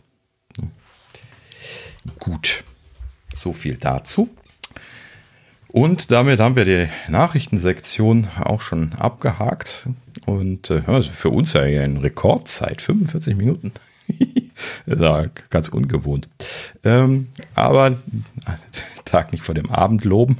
Mal gucken, wie es bei der Gerüchteküche aussieht. Aber auch da schon, schon hier vorgewarnt, äh, äh, sie saugen sich momentan alles gehörig aus den Fingern. Ich weiß nicht, ich glaube, diese Woche ist so die Extremwoche gewesen, wo ich fast nichts aus den Nachrichtenquellen übernommen habe, weil sie sich alle immer nur irgendwie Zeug aus den Fingern gesaugt haben von Hypotheticals hier bis dort. Ne? Ich nehme an, dass dieses Jahr diese und diese Geräte kommen und so. Das ist aber halt eben dann alles nicht irgendwie belegt oder echt gerüchtet, sondern einfach nur hypothetisieren und das, das können wir selber. Ne? Da brauchen wir nicht drüber sprechen.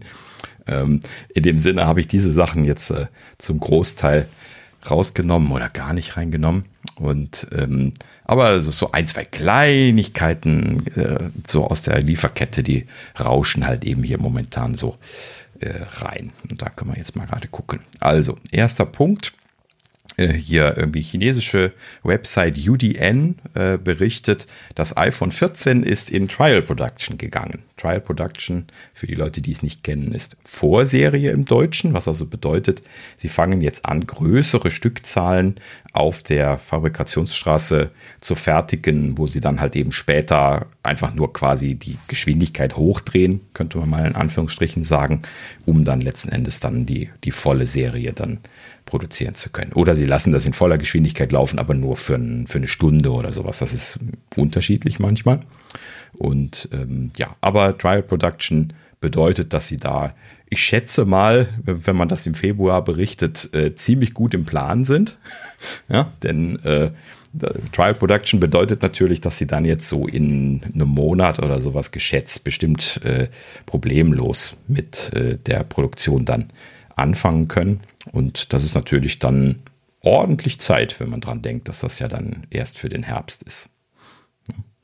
Ja, aber äh, wir sagen das ja auch immer wieder, das bestätigt so halt eben den Gedanken, ne, dass halt eben Anfang des Jahres die iPhones nicht nochmal umgeworfen werden. Ne? Denn wenn sie halt eben in diesem Bereich Trial Production sind, dann ist das alles fest, schon seit Monaten. Ne? Trial Production bedeutet, sie wissen schon ganz genau, was sie machen wollen und haben schon die ganzen Tools und Teile und sowas schon seit Wochen und Monaten klar gehabt und haben halt eben das jetzt alles nur noch gerade gezogen. Dafür gab es ja dann vorher die, ähm, die, die Test Stages und Design Verification und äh, Engineering Verification Phasen und dann kommt Trial Production. Na gut, so. Also iPhone 14 ist im Prinzip auf dem besten Wege. Äh, man liege im Zeitplan, äh, berichtete dann UDN auch. Genau, sehr schön. Kann man dann damit so stehen lassen. Ähm, ja, dann äh, hier ähm, Display Supply Chain Consultants ähm, haben sich mal wieder ein bisschen was äh, beteiligt hier an der Diskutiererei. In diesem Fall hörte sich das auch eher nach Orakeln an, aber ähm, sie äh, haben sich mal wieder mit den faltbaren iPhones beschäftigt. Das ist ja scheinbar irgendwie deren Lieblingsthema. Und äh, in diesem Fall schieben sie aber ihre eigenen Expectations vor sich her. Sie hatten bisher für 2023 ein faltbares iPhone gerüchtet und sie haben das jetzt auf 2025 geschoben. Mit dem Kommentar äh, aus der Lieferkette höre man, Apple habe derzeit kein Interesse daran, ein, ein faltbares iPhone zu machen und evaluiere das noch für die Zukunft als ja. Option. Das bedeutet, sie machen Hardware-Prototypen und testen die, so wie sie es die letzte Zeit schon äh, gemacht haben. Ne? Ähm, aber ne? ak ak aktuell, genau. Ne? Wir hatten, aktuell wir hatten das ja schon diskutiert. Nix. Das ist genau das. Und das, das spiegelt das ja genau wieder, dass wir sagen, äh, macht eigentlich keinen Sinn. Also genau. der Use Case ist nicht da, der Preis ist horrend, der Absatzmarkt ist nicht da spricht alles dagegen. Die Haltbarkeit ist nicht gegeben. Also äh, für mich schreit alles gegen faltbares iPhone. Richtig, Na? genau. Genau so. Ja, und äh, damit kommen wir dann auch gleich zum, zum zweiten Gerücht. So, mal, mal hier ohne zu lesen, Sascha. Was, was würdest du, wenn du jetzt schon faltbare Displays evaluierst, seien sie jetzt auch so klein, was würdest du noch tun? ja. was ich noch evaluieren wollen würde. Ja, ja, ja, genau. Wenn du jetzt Prototypen bauen würdest. Ich ja, dann können wir den ganzen Quatsch ja auch direkt noch beim Mac oder beim iPad probieren. Richtig, natürlich. Nimmt man ein bisschen was ein größeres Display und überlegt mal, ob man da nicht irgendwas Schönes äh, zusammenbekommt. Und genau das gerüchten sie jetzt auch noch.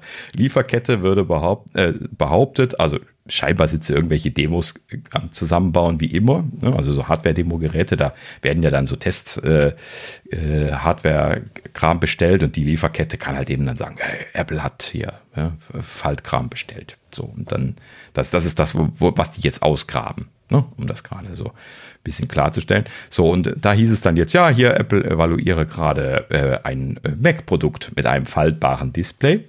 Ähm, äh, das äh, wäre sogar derzeit erfolgversprechender als äh, bei, den, bei den iPhones. Naja, gut, so, weiß ich jetzt nicht, was man, was man davon halten soll. Ähm, ist halt eben so, wenn du solche Technologien hast, dann geht man eben hin, bestellt sich mal die Teile, baut mal einen Prototypen zusammen. Dafür hat Apple ja eine extra Abteilung, die nur Prototypen baut den ganzen Tag. Das sind viele, viele Leute.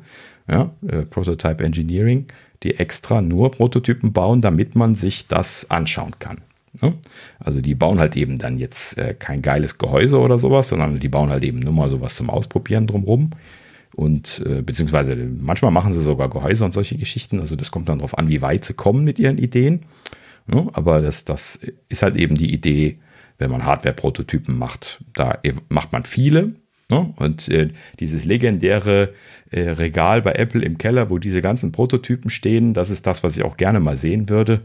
Ähm, das ist halt eben das, das sind die ganzen Produkte, die, die nichts geworden sind, die Steve immer erwähnt hat damals. Ne? Die, die, diese ganzen No's, äh, auf die dann irgendwann ein Yes folgt. Ne? Da, da, dieses äh, legendäre Ding. Ja, auch Und mal schön, da mal halt durchzugehen, eben, oder? Ja, ich hätte da einen Riesenspaß dran. Das ist halt eben dann der Gedankenpfad, mit dem die da gearbeitet haben. Ne? Du kannst dann sehen, wie sie von den äh, Grundideen, wie wir nehmen ein faltbares Display oder wir machen einen Slate-Computer, ne? wie Steve ja damals schon ganz früh diese Idee hatte, halt eben so ein, so ein Tablet zu benutzen, was ja viele hatten. Und dann halt eben haben sie geguckt, äh, ne? geht das technisch? Dann haben sie gemerkt, nee, geht nicht. So, wegen Touch und so. Und dann haben sie gesagt, oh, guck mal, aber hier Phone-Größe funktioniert. Und dann haben sie Phone gemacht. Ne? Das ist ja diese legendäre Geschichte, die auch im, in der Biografie dann da erwähnt wird von ihm. Ja. Ja, gut. So, also, wie und, gesagt, ein faltbares äh, MacBook. Äh, auch beim iPad sehe ich es schwierig. Also generell sehe ich das Faltbare als Problem. Ne? Aber das haben wir ja beim iPhone ja, gehabt. Richtig. Das haben wir, äh, also wir haben ja, also Scharniertechnik ist ja schon eine Schwierigkeit in der Größe, der Dimension, die du da zur Verfügung hast. Wir reden ja nicht über ein Autoscharnier, ne? Äh, mhm. Was genug Größe hat, um genug Materialstärke an den Tag zu legen, dass das auch bei etwas unsanfterer Bedienung in der Regel, möchte ich dabei sagen, ne, äh, keinen Schaden nimmt. Ähm, aber die, die, die Größe hat man nur. Und ich muss zugeben, Nokia hat das damals bei seinen 9210 und sowas immer sehr gut hingekriegt. Mein Vater hatte die früher immer, äh, diese Nokia Communicator. Ähm, die waren großartig, muss ich ganz ehrlich sagen. Also die Software war scheiße, aber die, die, die Umsetzung ja. war an sich gut. Ähm, der Gedanke war auch gut, die Tastatur war sogar recht toll und, äh, und die, die Mechanik war großartig äh, bei den Dingern. Und äh, muss ich ganz ehrlich sagen, bei dem letzten sogar fand ich sogar sehr robust, bei diesem N95. Ne, ich weiß nicht mehr, wie das war. Am Ende hieß mhm. der nämlich N irgendwas. Äh, ich ja, ich glaube N95. N95. Mhm. Muss ich mal bei meinem Dad zu Hause gucken, der liegt, glaube ich, noch darum. Ähm, das war ja schon die Idee des Faltbaren, wenn man es genau nimmt. Ähm, ja, gut, jetzt, jetzt nicht im Sinne faltbares Display, aber äh, ja, sie haben da so ein bisschen getrickst. Ja, ja, genau. Aber mhm. äh, ich, äh, aber da hat man auch immer gesehen, okay, du musst aufpassen, dass die ganze Fallthematik, also die ganze Mechanik gut funktioniert und solide über, über Jahre, wenn möglich, und äh, zigtausend Nutzungsgänge. Und das Ganze mhm. jetzt noch mit dem fragilen Display, hm, ne? Dann ist da Staub zwischen, dann kratzt das, da hast fiese Kratzer drin, weiß der Teufel was. Dann benutzt das Ding am Strand, machst du einmal zu, dann klatscht das zu, dann reißt das Display, weil da ein blöder Sandkorn zwischen ist. Kann man alles machen? Hm. Ich, ich finde es halt immer noch sehr, sehr schwierig und das Ganze bei MacBook, äh, wir haben die Touchbar jetzt gerade los, ne? Ich möchte jetzt nicht eine ganze Touch-Tastatur, bitte nicht. Ja, da, da arbeiten sie natürlich äh, schon die ganze Zeit dran. Das sieht man ja auch an den Patenten. Aber ich glaube, diese haptischen Dinger, die sind einfach nicht weit genug gekommen, dass sie da irgendwas machen können. Und ich glaube, da werden sie auch jetzt sehr vorsichtig sein nach dem Fiasko mit den, mit den Butterfly-Tasten. Ja, zum Glück kann man an der Stelle dann sagen, weil das äh, ja, äh, sollten Sie jetzt auch nicht nochmal wieder auspacken. Zumindest nicht für die Pro-Notebooks, bitte. Sie können ja gerne parallel was testen. Und apropos parallel testen, gerade nochmal hier. Sie sprechen nämlich tatsächlich ein kleines bisschen was über diesen Prototypen, äh, von dem hier die Rede war. Und zwar sagen Sie, ähm, das wäre ein, ähm, äh, eine ganz neue Gerätekategorie. Klar, also ich würde jetzt auch nicht davon ausgehen, dass Sie dann da gleich die MacBook Pros mit ersetzen wollen, eben, wie gesagt.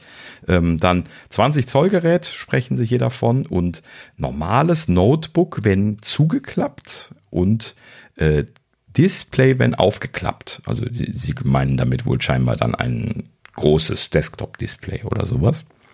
Und ähm, ja, für mich irgendwie ein bisschen konfus, weil wenn man äh, das so macht, dass dann äh, auf der Vorderseite, wenn das jetzt ein großes Display würde, das Display groß ist, dann würde das ja im Umkehrschluss bedeuten, dass die Tastatur dann auf der Rückseite ist, was dann wiederum bedeutet, dass man mit diesem Rechner nicht arbeiten kann, obwohl ein vollwertiger Rechner drin ist, wenn er aufgefaltet ist. Weil die Tastatur nicht zugreifbar ist. So. Also der einzige Vorteil wäre dann, also man bräuchte dann wieder eine externe Tastatur und Maus, um dann auf dem Desktop damit arbeiten zu können. Gut, das könnte man sich hinstellen. Aber warum will ich meinen mein Desktop-Monitor einpacken und mitnehmen, ja, wenn ich dann externe Tastatur und Maus brauche? Ist vielleicht für ähm, ja, weiß ich nicht. Also vielleicht für, für, für mobiles Arbeiten der nächsten Generation, ich kann es nicht sagen. Dann kannst du, brauchst du noch so ein Stand und da hast eine Bluetooth-Tastatur. Also ein bisschen ähnlich wie wir das mit dem iPhone hatten, nur dass wir da gesagt haben, das Display steht auch da äh, als Idee. Mhm. Ähm, bisschen, bisschen ähnlich und auch ein bisschen wenig, weniger attraktiv, weil ich immer nur das große Gerät mitschleppe. Das, meine Idee ist ja, dass genau das wegfällt. So ein bisschen, mhm. zumindest potenziell. Es geht mir ja um, um, immer ums Potenzial. Mir würde es ja völlig reichen, bei so einem iPhone zu sagen, ich kann daran arbeiten mit macOS und drauf entwickeln und habe mein, mein Git Tower da drauf und, und kann da wirklich arbeiten, wenn ich mich, weil die Leistung wissen wir alle, ist ja da. Äh, das wäre mhm. ja gar kein Problem. Ähm, ich muss es ja, würde es ja gar nicht als Hauptgerät nehmen, weil wir wissen alle, die M1 Pro und Max sind nochmal eine Nummer für sich dabei. Äh, aber trotzdem so als Alternative und als Workstation an sich und für 99 Prozent der Leute würde sowieso reichen. Das brauchen wir nicht diskutieren. Ähm, nicht wie bei den MacBook Airs.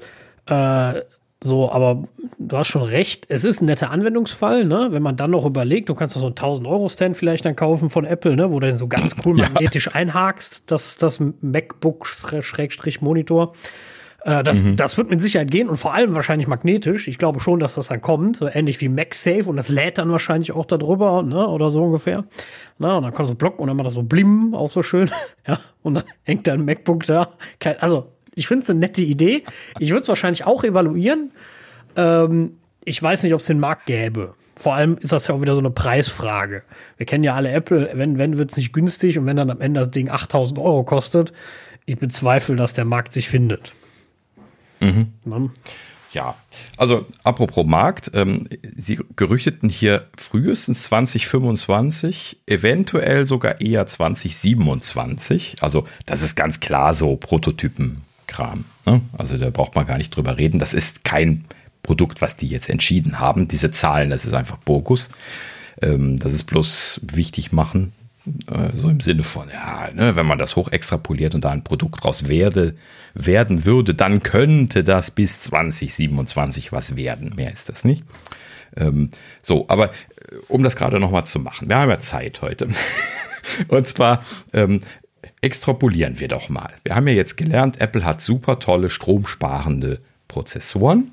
Und äh, wir überlegen ja schon lange, was ihr Konzept bei den iPhones, vor allen Dingen bei den iPads sein mag. Ne, da ist halt eben bisher nicht viel passiert. Ähm, und die lassen wir mal die AR-VR-Geschichte noch außen vor. Nehmen wir mal an, sie bekämen das, hypothetisch gesprochen, nicht in den Griff mit Motion Sickness und sowas, dass man da jetzt den ganzen Tag mit arbeiten könnte. Ne? So dass das keine Rolle spielen würde für meinen Arbeitsplatz zum Beispiel oder so. Und ähm, das wäre natürlich eine alternative, alternatives Szenario, nicht äh, also vollkommen realistisch. Ähm, so, aber jetzt machen wir mal nur Geräte. So, und also äh, normale Geräte. So, und äh, das heißt also, wir haben jetzt immer bessere Prozessoren. Ne? Wenn wir jetzt drei oder vier Iterationen von äh, M1-Prozessor, MM-Prozessoren gehabt haben, dann werden wir uns in einem Bereich bewegen, wo wir das, was wir jetzt momentan in einem MacBook Air drin haben, auch in das iPhone reinbekommen. Ist ja vollkommen realistisch. Ne? Also das muss man ja einfach nur Moore's Law und was sie leistungs- und strombedarfsmäßig da rausholen können, mal sich so grob überlegen. Und ähm, diese Hypothese, das ist ja so ein Zukunftsszenario, das habe ich auch irgendwann schon mal aufgezeichnet. Das ist auch nicht neu. Ne? Das hat Apple selber zum Beispiel auch schon, schon immer mal aufgezeichnet, dass man ähm, halt eben dann irgendwann so mit äh, dem, dem Computer in der Hosentasche halt eben rumläuft, wirklich. Ne? Und das nicht nur so sprichwörtlich wie bei den iPhones, sondern mit einem vollwertigen. Also das ist dann der Computer und ich habe dann per Remote da mein Display dran und äh, nehme das im Prinzip gar nicht mehr aus der Tasche und oder wenn wir das mit dem Strom nicht hinkriegen, steckt das halt eben dann von mir aus irgendwie an ein Kabel dran oder auf so eine schöne Station und dann kann ich halt eben mein iPhone als Desktop-System ja benutzen. Also nehmen wir, nehmen wir mal ganz kurz, will ich nicht groß unterbrechen, aber nehmen wir mal das hm. iPhone quasi als MagSafe irgendwo dran gedockt da lädt's. Genau. Ja. Per Airplay ist der Monitor da dran. Für viele mhm. Anwendungsfälle ja auch, auch ausreichend. Ne? Also ähm, genau. ja, wir wissen alle so ein bisschen laggy manchmal Airplay und Mon Monitoring. Äh, das ganze Mirroring ja. manchmal so ein bisschen, hm. Ich hätte da schon noch lieber die Kabelvariante. Ne?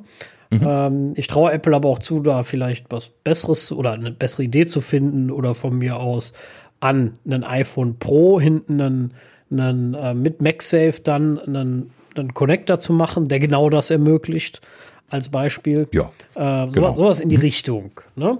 Ähm, wo, Oder sie kriegen das mit dem Breitband auf die Reihe. Wir haben ja schon gesagt, ne, das neue Wi-Fi könnte da schon der Heilsbringer sein, weil die Bitraten so hoch werden, dass das alles kein Problem mehr ist. Das, das Gerade auf kurze sein. Distanz. Vor allem, ja. vor allem, was ich sehe, ist, ähm, also als Potenzial, nehmen, nehmen wir jetzt nur mal den, den um den mhm. Markt dann zu, potenziell zu äh, anzunehmen. In vielen Firmen werden ja Gott sei Dank iPhones als Firmenhandy verwendet. Ne? So, das heißt, die schaffst du eh an. So. Jetzt müsstest du den Leuten allerdings ein Pro kaufen, weil Apple, und das würde ich ja sogar voll und ganz unterschreiben, nur die Pro-Modelle damit ausstattet. Natürlich. Ne? So, Und sagt so, okay, und die anderen, das sind nur Telefone, aber mit den Pros könnt ihr noch. Ne? Habt ihr quasi ein MacBook Air. Ihr müsst natürlich noch eine Dockingstation kaufen und sowas. Ne? Aber damit kämpft ja jede Firma drau- 3000 Mal billiger, als jeden mit dem iPhone auszustatten, mit einem, äh, mit einem Monitor etc. und bla bla bla und einem Rechner.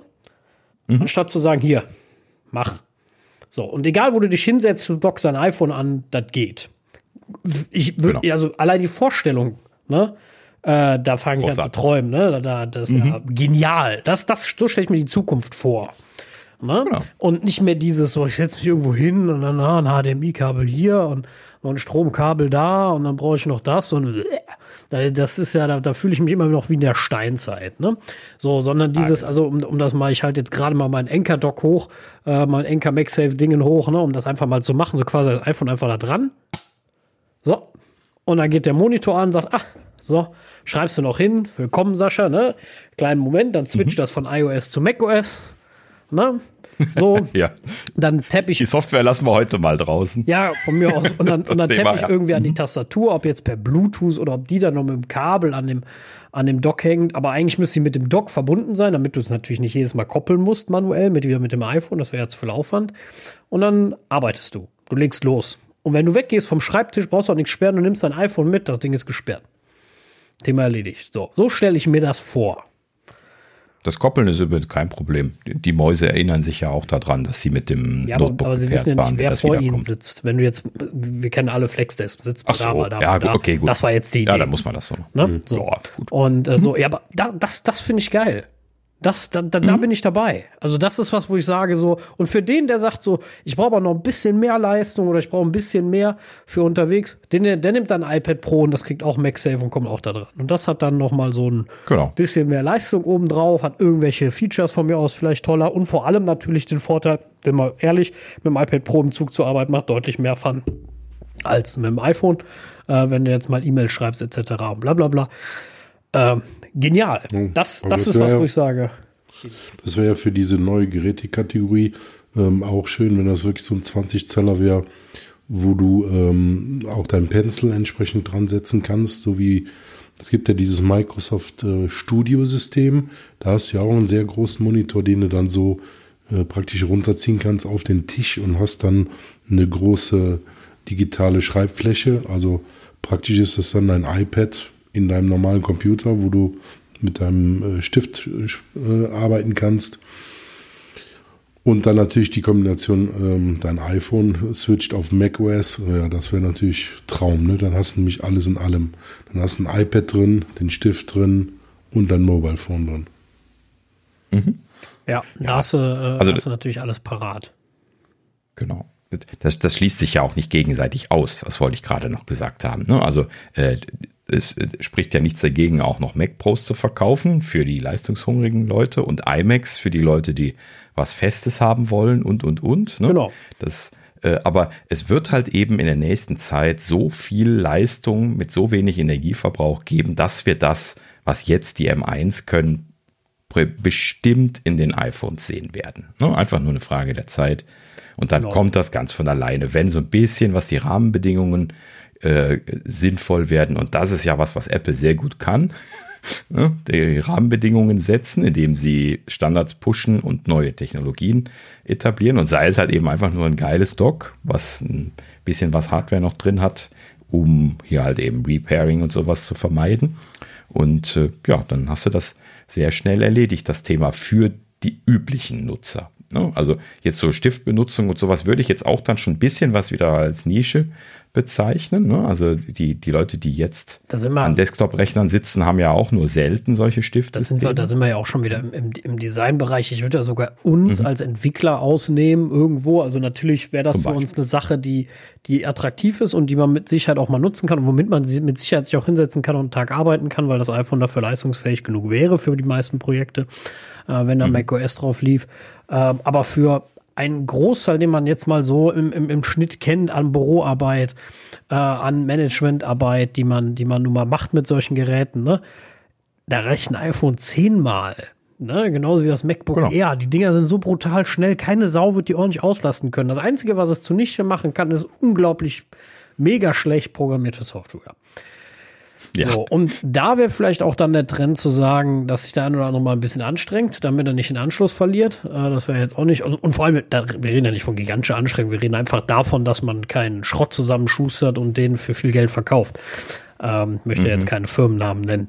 Äh, Microsoft. und ähm, aber äh, ne, das, das ist halt äh, so, so, so, so ein Zukunftsweg, den ich mir vorstellen kann und den ich genial finde.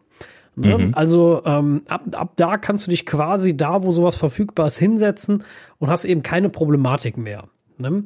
Und äh, mit toller Software, mit, mit einer tollen Leistung und du bist mobil, dynamisch in einer, in einer sich entwickelnden Welt. Genial, besser geht's nicht. Also das würde ja für einen Großteil der Nutzer ausreichen. Ne? Genau. Und das, äh, ja, Vor allen Dingen, das, das wäre halt eben wirkliches Personal Computing dann äh, in dem Sinne, wie das eigentlich immer gemeint gewesen ist, so vom Ausdruck her, äh, äh, wenn ich, wenn ich gerade so drüber nachdenke. Ne, man kann sich dann vorstellen, dass, das, das ist halt eben Ubiquitous. Dieses Ding hat man ja dann immer dabei, so wie das Phone. Ne? Dann, dann interagiert das im Auto mit, äh, mit deiner Anlage da im Auto und dann hast du halt eben dann auf deinem Gerät, was du in der Hosentasche hast, das System laufen, was du da einbindest und verwenden kannst. Angenommen, man fährt überhaupt noch Auto in ein paar Jahren. ja, ähm, keine Ahnung, wie sich das weiterentwickeln wird, aber äh, ja, äh, also ne, man kann halt eben dadurch, dass das dann alles, äh, wenn man mal die Hypothese, dass das per Funk äh, möglich sein wird, äh, mal, mal weiter treiben, dann hast du halt eben dieses Ding überall, wo du bist, kannst du im Prinzip dann auch dich jederzeit einfach dranhängen und da irgendwas mit mitmachen. Sei es jetzt irgendwie das Entertainment-System im Wohnzimmer, sei es der Arbeitsplatzrechner, sei es in der Küche, ähm, was auch immer. Ne? Das ist halt eben immer noch eine ganze Nummer besser, als wie wenn du alles unterschiedliche Systeme hast, wo du dich immer anmelden und ein Passwort eingeben musst und und und. Ne? Das äh, ja, stelle ich mir sehr universell vor. Ja, vor allem, wenn du überlegst, so ein iPhone steht jetzt wie, wie quasi meins gerade vor mir an so einem, so einem MagSafe Dock. Du hast eine super Webcam, du hast Face ID zur Entsperrung. Äh, Du kannst darüber telefonieren, ob per FaceTime, Teams, Zoom, normalen Mobilfunk äh, und sowas. Ne? Ähm, dann schreibt Apple noch eine, noch eine API, womit du alle verbinden kannst. Dann ist auch noch quasi egal, womit du dich einwählst. ne? Das würde ja auch noch gehen. Ja, und dann äh, sind wir doch an einem Punkt, äh, wo, wo, wir, wo wir im Himmel sind, ja. Also, wenn ich mich in einen Teams-Call mit FaceTime ein, einwählen kann, da bin ich, bin ich dabei. Ja, das, das hätte ich auch gerne. Ne? Ich bin mir zwar dann sicher, dass, dass, dass die, die einzelnen Firmen das schwierig finden, das zu unterstützen, weil sie irgendwo ihre Schwierigkeit oder ihr Alleinstellungsmerkmal oder so verlieren oder irgendwelche Sonderfeatures nicht anbieten oder was das dann auch immer gibt. Und ähm, ja, Ach, vielleicht wird es da auch irgendwann eine Konsolidierung geben, genauso wie jetzt hier irgendwie bei Messages und so weiter, das gerade ja in der Diskussion stand.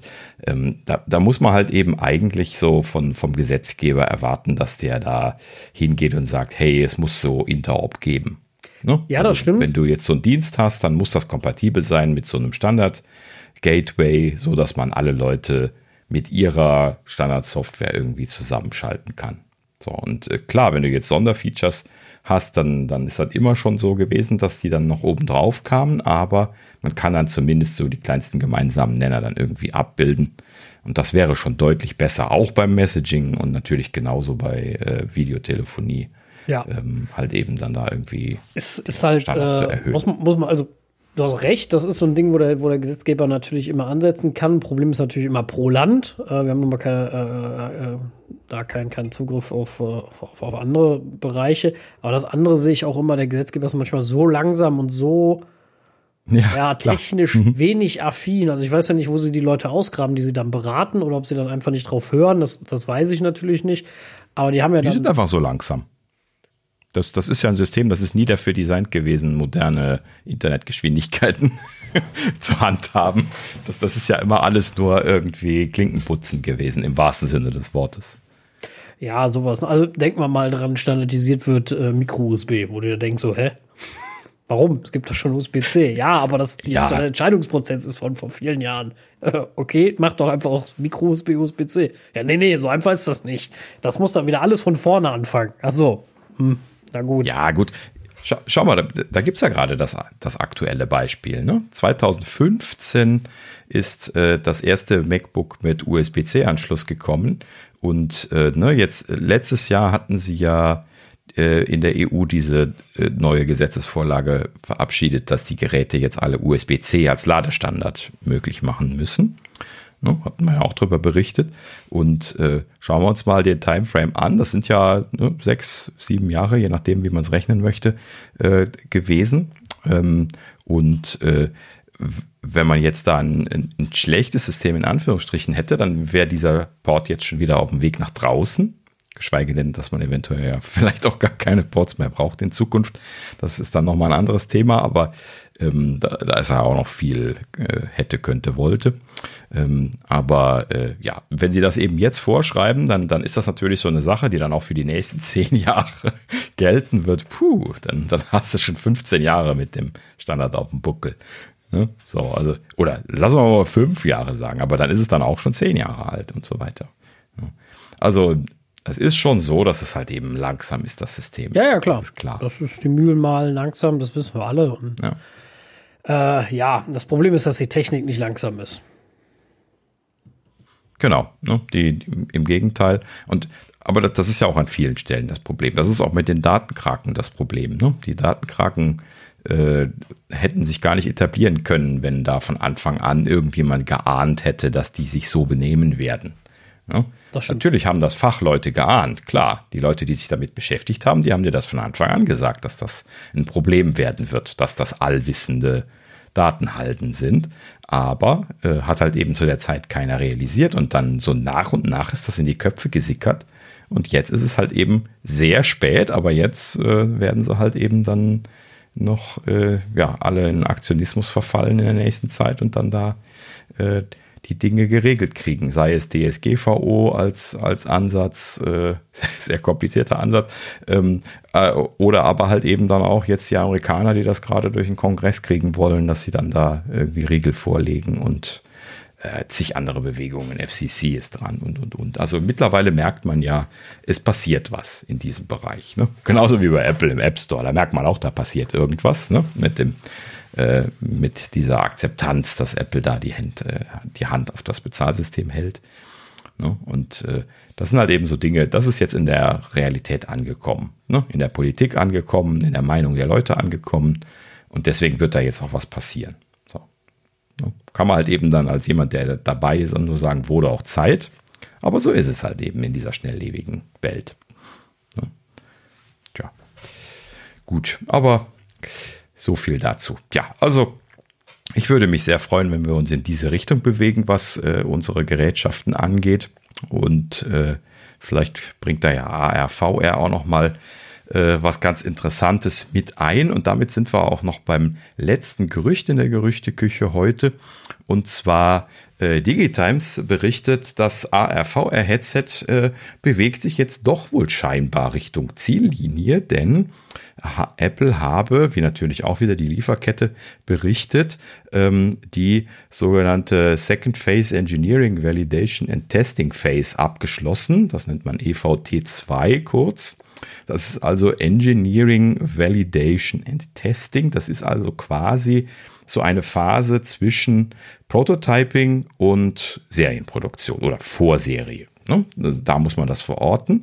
Also Prototyping endet, dann gibt es EVT, in der Regel bei Apple EVT 1 und 2, äh, könnte auch noch mehrere Phasen haben, aber das ist wohl so das Übliche bei Apple und äh, nach dem EVT 2 kommt typischerweise dann die Vorserie. Das heißt, sie fangen dann an, letzte Änderungen zu machen in dieser EVT-Phase und dann äh, machen sie die Serienproduktion fertig, also diese Produktionsstraßengeschichten und so, was ja sehr viel Arbeit ist, ne?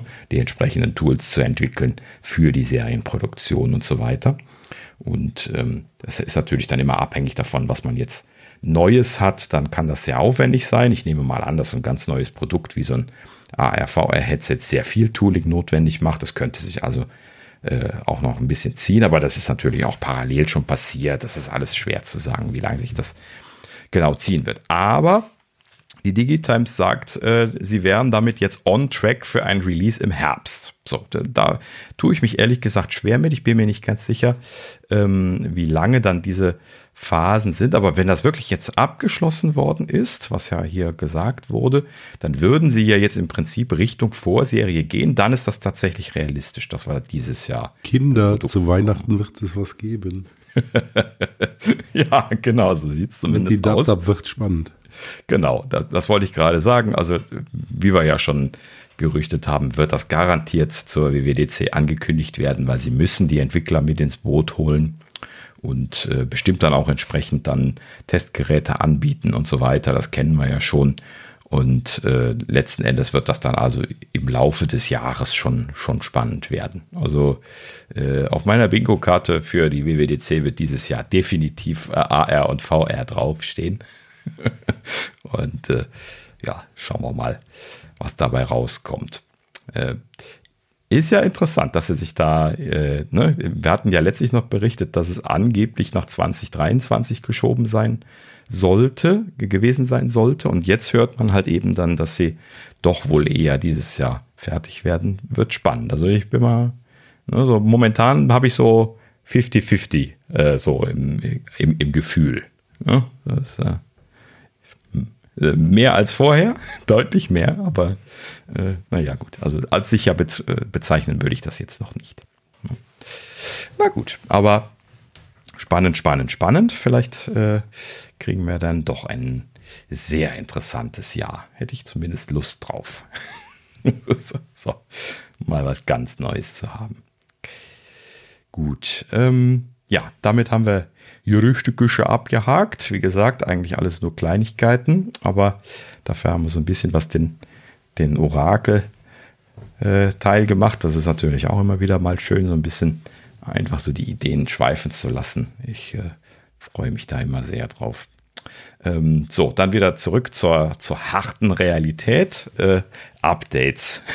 naja, gut, gibt nicht viel zu berichten. Beta 4 gerade eben reingerauscht, bevor wir hier mit der Aufzeichnung äh, angefangen haben von äh, iOS 15.4 und äh, äh, den ganzen anderen Geschichten, tvOS, watchOS, äh, macOS natürlich alles gekommen. Keine weiteren Informationen zu, soweit wir es bisher gesehen haben. Und deswegen nichts weiter zu berichten. So.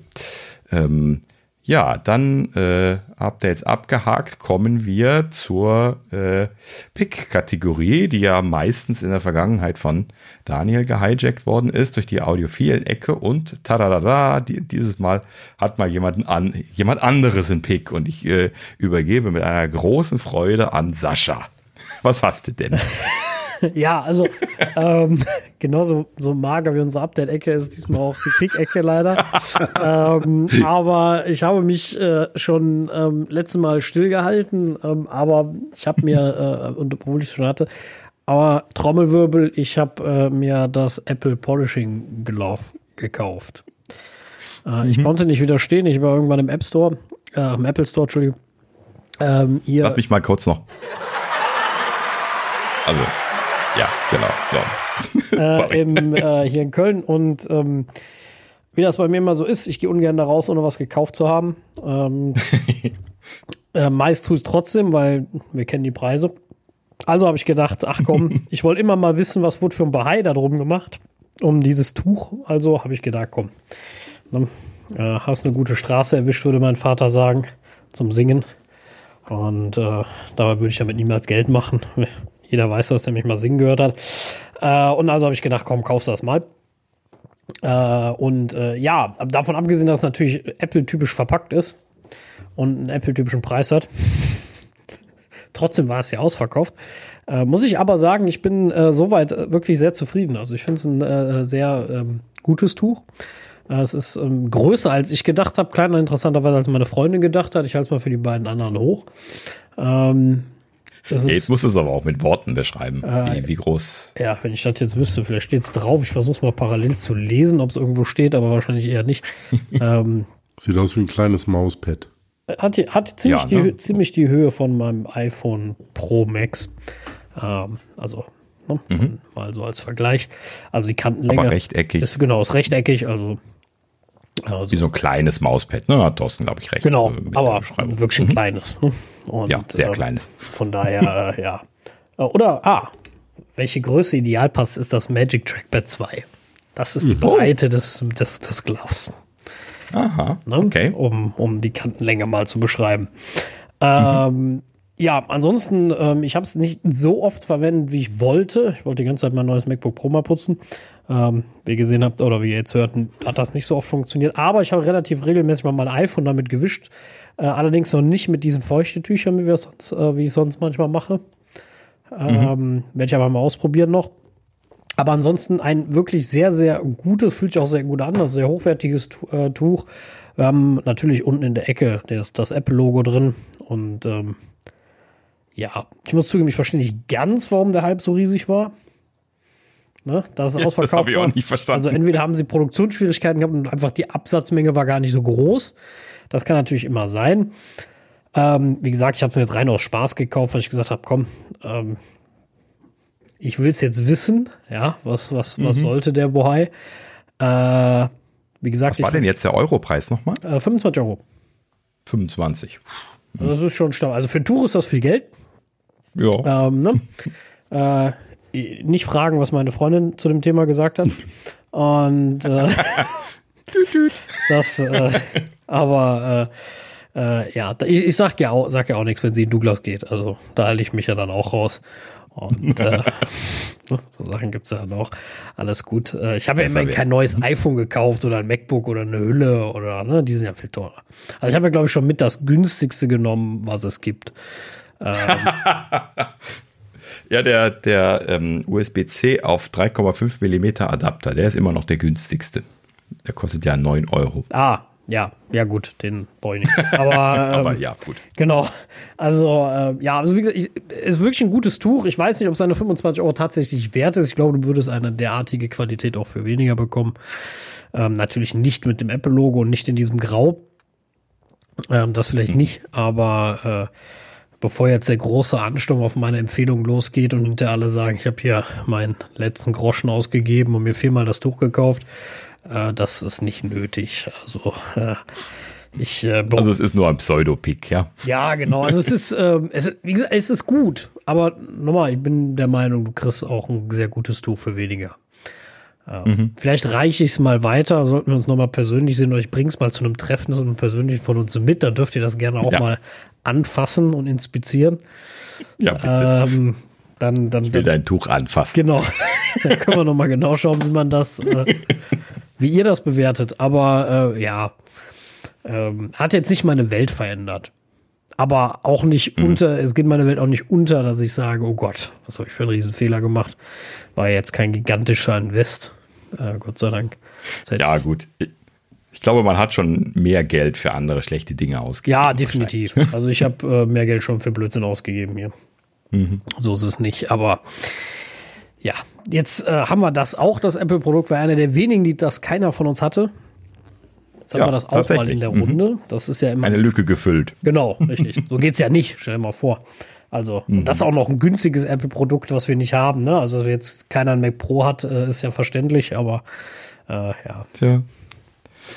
Ist halt Ach. so. Ne? Also, das, das, das mein, mein Pick äh, diese Woche. Wie gesagt, ähm, ihr, ihr macht nichts falsch, wenn ihr es kauft, natürlich, weil es ist gut. Ja. Äh, wer sagt, hey Mensch, der Apfel äh, auf dem Ding ist mir was wert und äh, keine Ahnung, mir gibt das was, dass ich ein Tuch von Apple habe, äh, feel free. Schlecht ist es auf jeden Fall nicht. Wer mhm. sagt, äh, keine Ahnung, da trinke ich lieber, äh, weiß ich nicht, äh, 10 Kölsch, äh, muss ich zugeben, ist vielleicht ein bisschen besser angelegt.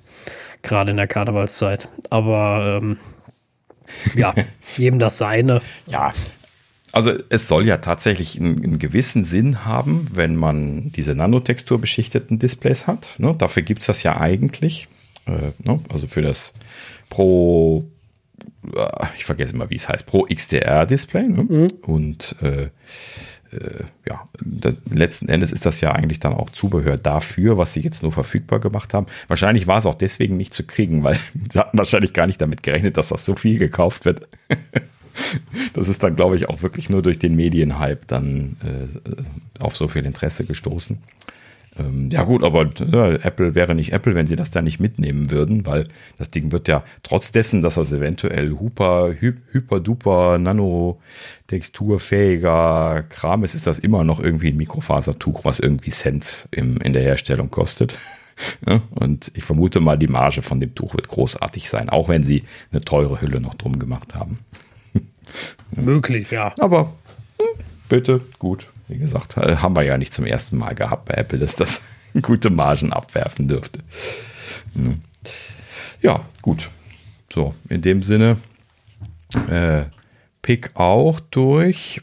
Dann ähm, kommen wir noch zum Sonstigen. Genau, ich habe noch zwei Kleinigkeiten aufgeführt. Ähm, hätte man auch als Pick machen können, aber ähm, ja, whatever. Ähm, also das, das eine äh, was ich hier mal nochmal erwähnen wollte in dem Zuge, weil jetzt hier gerade äh, ein Update reingerauscht ist und Änderungen reingerauscht sind, das ist Outbank. Ähm, wie ist das bei euch? Äh, irgendwie alt, alt gediegene Outbank-Nutzer? Ich benutze das ja seit Jahren. Ja, ich äh, auch, benutze das jetzt auch schon was länger. Mhm. Äh, vor allem wegen der Multibanking-Funktion, wegen der Historienfunktion. Ähm, natürlich großteils wegen Multibanking, weil das immer so eine Sache ist, äh, wenn man nicht nur eine Bank oder eine Kreditkarte hat oder die Kreditkarte und das Girokonto, die alles von derselben Bank, ne? Und ähm, äh, dann ist das immer sehr, sehr praktisch. Ich habe schon öfters mal die Such- und Filterfunktionen benutzt, die sind auch echt großartig.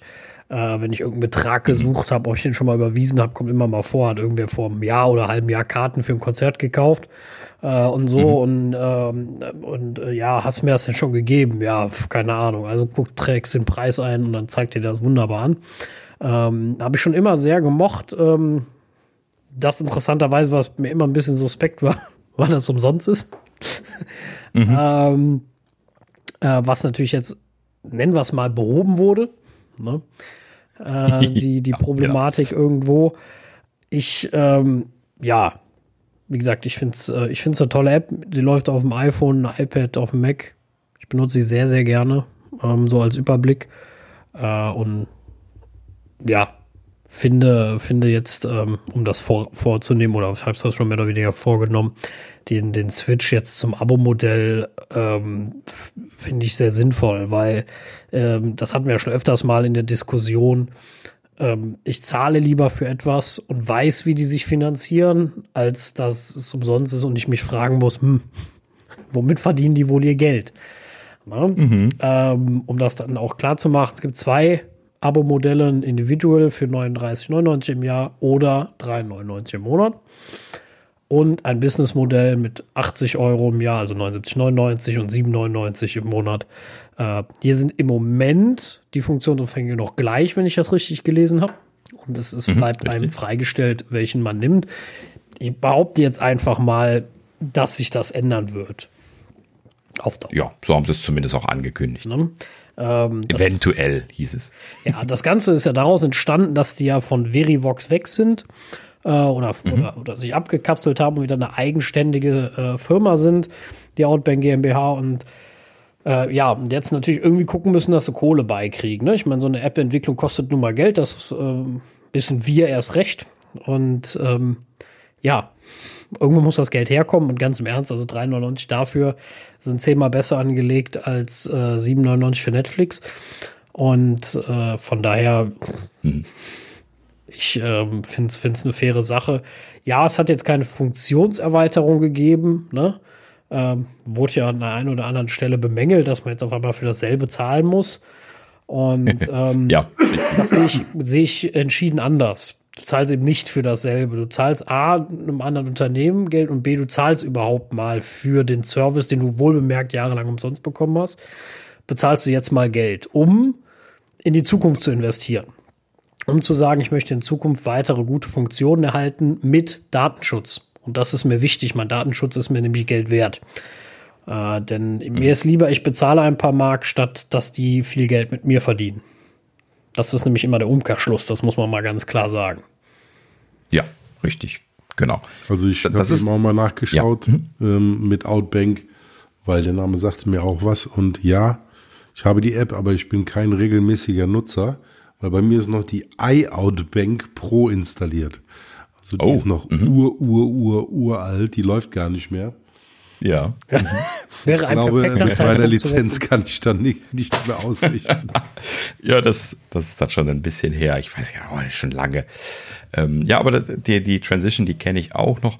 Also ich bin auch da so ne, Nutzer der ersten Stunde gewesen. Ich, ich habe auch damals schon mal ein Abo gehabt. Ne? Also bevor die von Verivox gekauft worden sind, ähm, gab, gab es da auch schon mal ein Bezahlsystem und ähm, äh, also ein, ein Abosystem und äh, man, äh, also ich bin da auch sehr glücklich gewesen, habe das deswegen damals so ausgesucht, weil ich halt eben wollte, dass ähm, ich die Daten unter meiner Kontrolle behalte. Und das war halt eben immer das Verkaufskredo von Outbank, dass halt eben die Sachen nicht irgendwo bei denen auf dem Server liegen, sondern die liegen nur bei mir auf dem Gerät und die werden äh, zwar über den Synchronisationsmechanismus über iCloud synchronisiert, aber das alles äh, mit, mit Krypto versehen von Gerät zu Gerät. Also das ist ja dieses klassische Thema Punkt-zu-Punkt-Verschlüsselung, was man dann letzten Endes dann da auch für die äh, äh, guten Kryptosachen immer, immer benutzt. So, und ähm, letzten Endes ähm, ist das immer ein tolles System gewesen. Erstens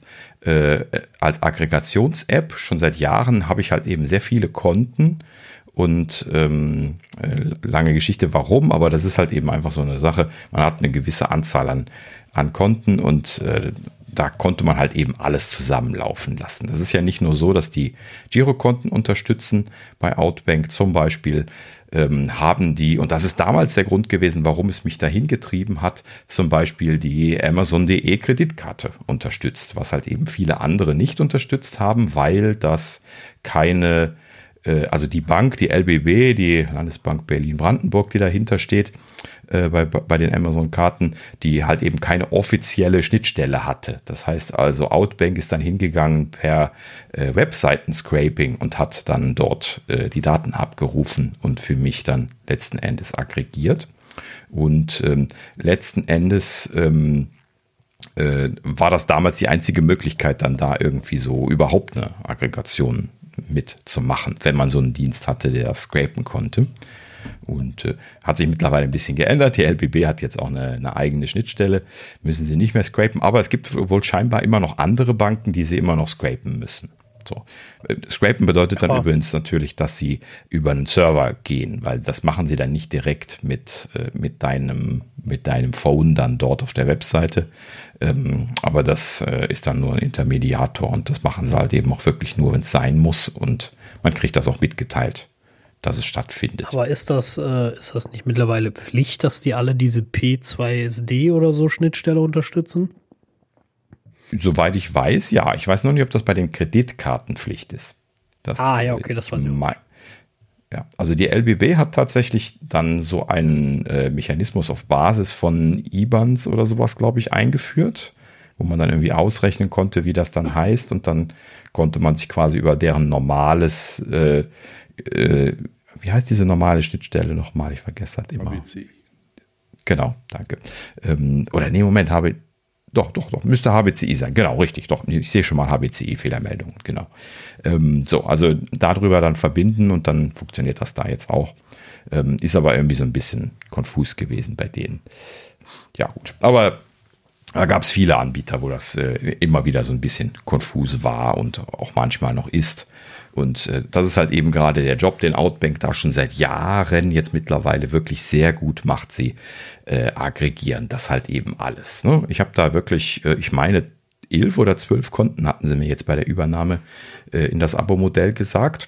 Und ähm, also die rechnen alles als Konten, auch Sparbücher und solche Geschichten kann man ja mittlerweile dann bei manchen Banken auch immer so als separate IBAN dann, dann klicken.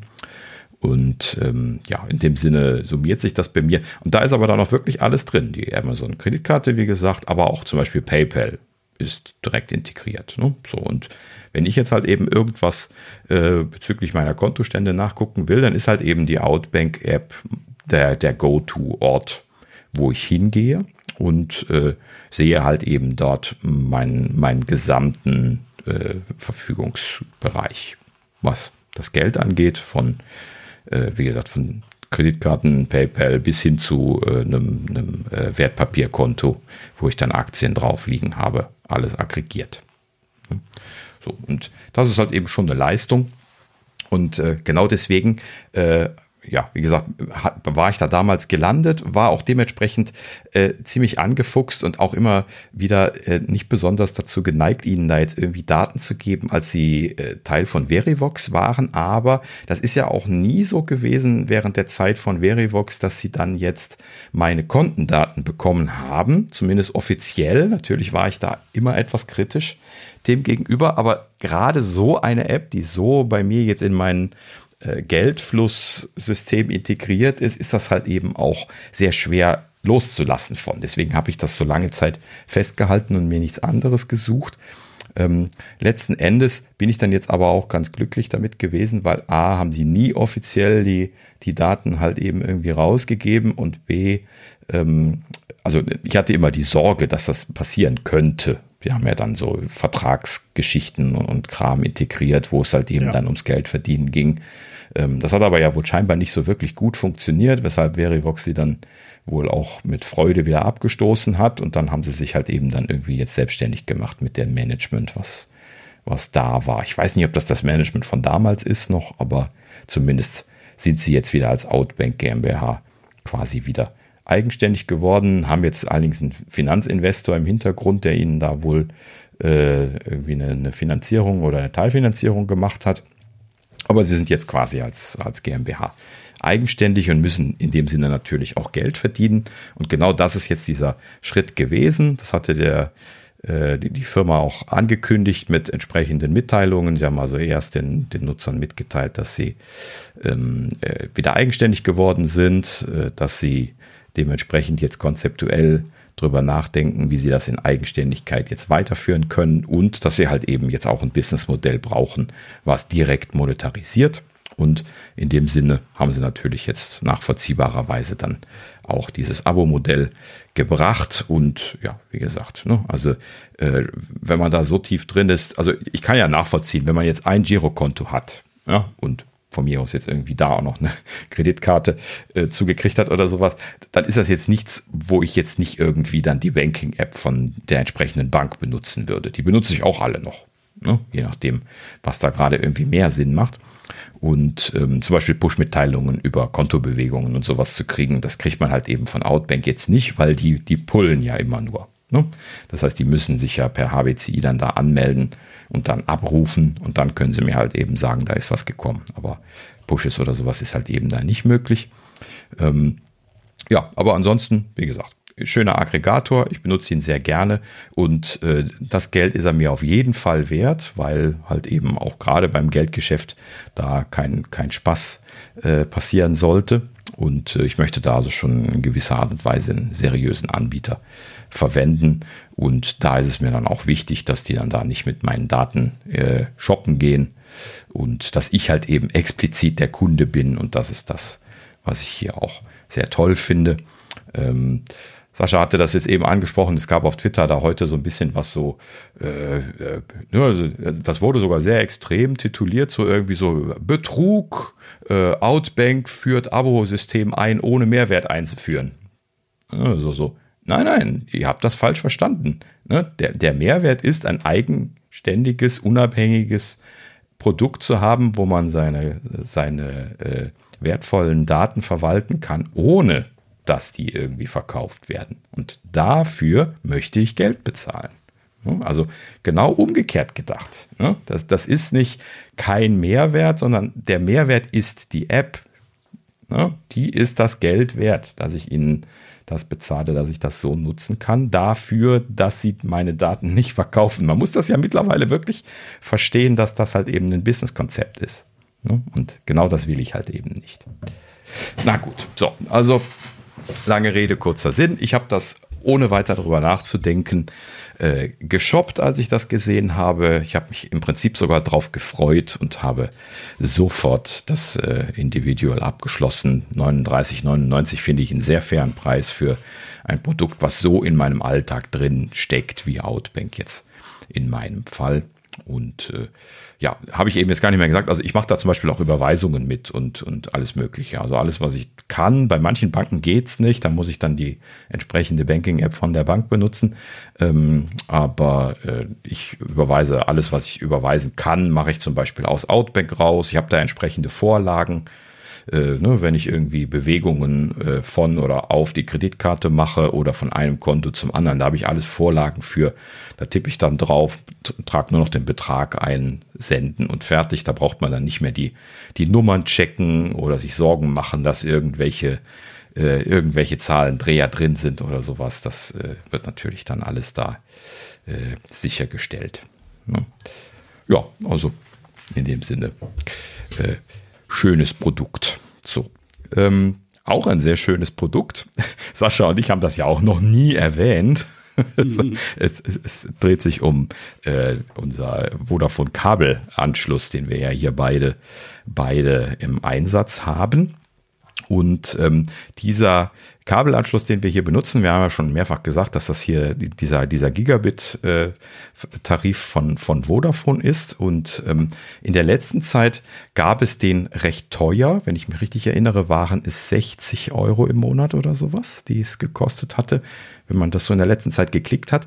Äh, was Sascha und ich aber vor mittlerweile ja schon zwei, drei Jahren zweieinhalb, sowas um den Dreh. Zwei ne? Jahren. Ziemlich, Damals ziemlich, ziemlich genau zwei Jahre. Seitdem wohne ich mit. Ah ja, okay. Mhm. Ja, also zwei Jahre genau, ähm, haben, das ist, es gab einmal einen äh, besonderen Tarif, der Cable Max hieß, der äh, ein Gigabit äh, so quasi als Startangebot quasi damals nannten sie das, äh, dann das erste Mal angeboten haben und das gab es für dauerhaft 39,99 und das ist natürlich ein super guter Preis gewesen. Vor allen Dingen hier Daniel zum Beispiel ja lange Kabelkunde vorher gewesen, hat irgendwie für 500 Megabit, ähm, was ich vorher glaube ich oder 400, ich glaube irgend sowas um den Dreh war das, was ich vorher dann gerade ver äh, verwendete, was ja auch schon gut war, dann irgendwie so äh, äh, ich weiß es nicht, zwei, drei Euro weniger bezahlt. So, ne? Also ich habe gelacht und ihnen die 39,99 gegeben für das Gigabit und ne, seitdem, wie man schon mehrfach gehört hat, nie zurückgesehen, äh, zurückgeschaut und äh, ne, letzten Endes äh, einfach großartig, so eine Bandbreite zur Verfügung stehen zu haben. Und ähm, wenn man es sich leisten kann, natürlich 39,99 kann gut nachvollziehen, dass das vielleicht nicht in jeder Haushaltskasse äh, irgendwie eine Option sein könnte. Aber für die Leute, die sich das leisten können und wollen, äh, 39,99 im Verhältnis zu dem, was sie sonst typischerweise nehmen, äh, sehr empfehlenswert, um so ein Gigabit äh, Downstream zumindest zu bekommen. 50 Megabit Upstream ist es ja, was wir hier äh, standardmäßig dann bekommen. Das ist bei weitem nicht so viel, aber das ist halt eben äh, der Infrastruktur auch geschuldet, die im Kabel leider in Senderichtung doch stark eingeschränkt ist.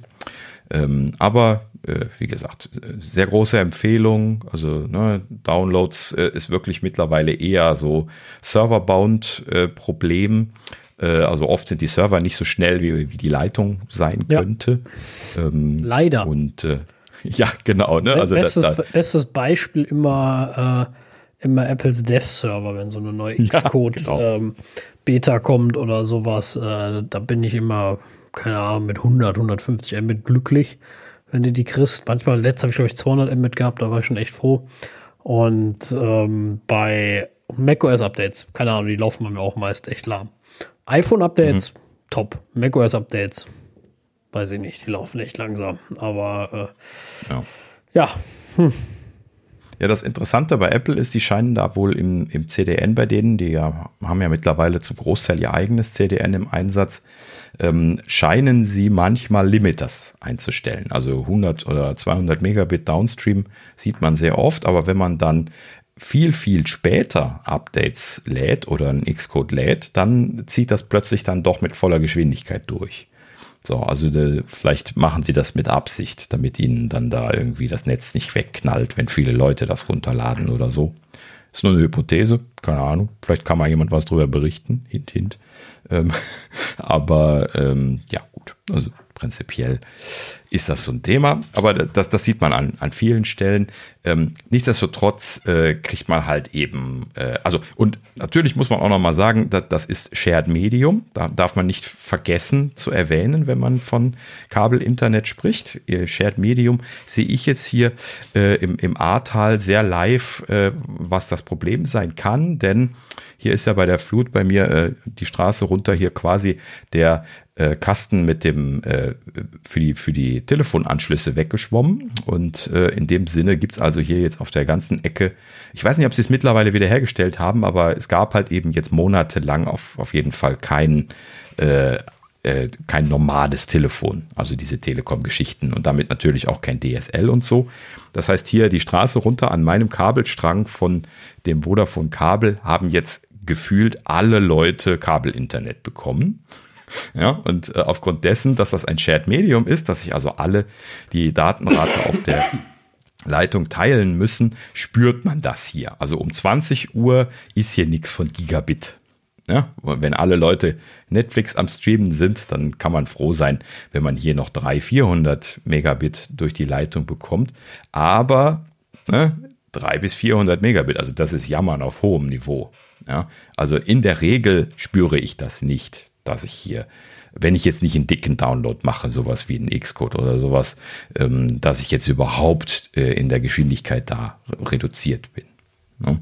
Und das ist halt eben auch das Schöne, weshalb ich diesen Anschluss so mag, weil äh, ich habe ja auch viel, viel vorher durchgemacht und gerade in dieser congested Zeit, wo viele Leute am Streamen sind und so weiter, da äh, ist es halt eben so, dass man in der Vergangenheit sehr oft das doch sehr gespürt hat, dass die Sachen laggy und langsam geworden sind. Und das ist genau das, was ich hier bei der Gigabit-Leitung zum ersten Mal auch jetzt unter dem Hochlastszenario eigentlich nie spüre.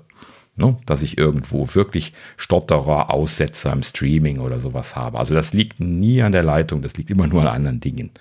Ne? So, aber ja, deswegen große Empfehlung, denn äh, Vodafone hat jetzt gerade wieder Cable Max Aktionszeit. Das heißt also, wenn ihr Interesse daran habt, äh, schaut doch mal bei äh, Vodafone auf der Webseite vorbei. Cable Max wird dick beworben, wenn man auf die Seite drauf geht. Deswegen habe ich es auch durch Zufall nur gesehen und dachte mir dann, ja, äh, können wir ja noch mal kurz erwähnen, weil das ist echt so eine der Invests, wo ich jetzt auch gesagt habe, so gerade so über die Corona-Zeit und so, das ist die beste Entscheidung gewesen, die ich äh seit langer Zeit getroffen hatte in dem Bereich. Das ist dieses Gigabit-Ding zu, zu shoppen. So. Enough ja. said.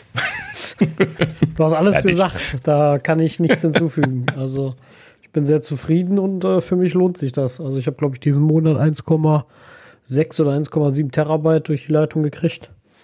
Und äh, ja, ich habe gerade gerade eben nachgeguckt. Im letzten Monat habe ich zwei Terabyte, ziemlich genau zwei Terabyte übertragen.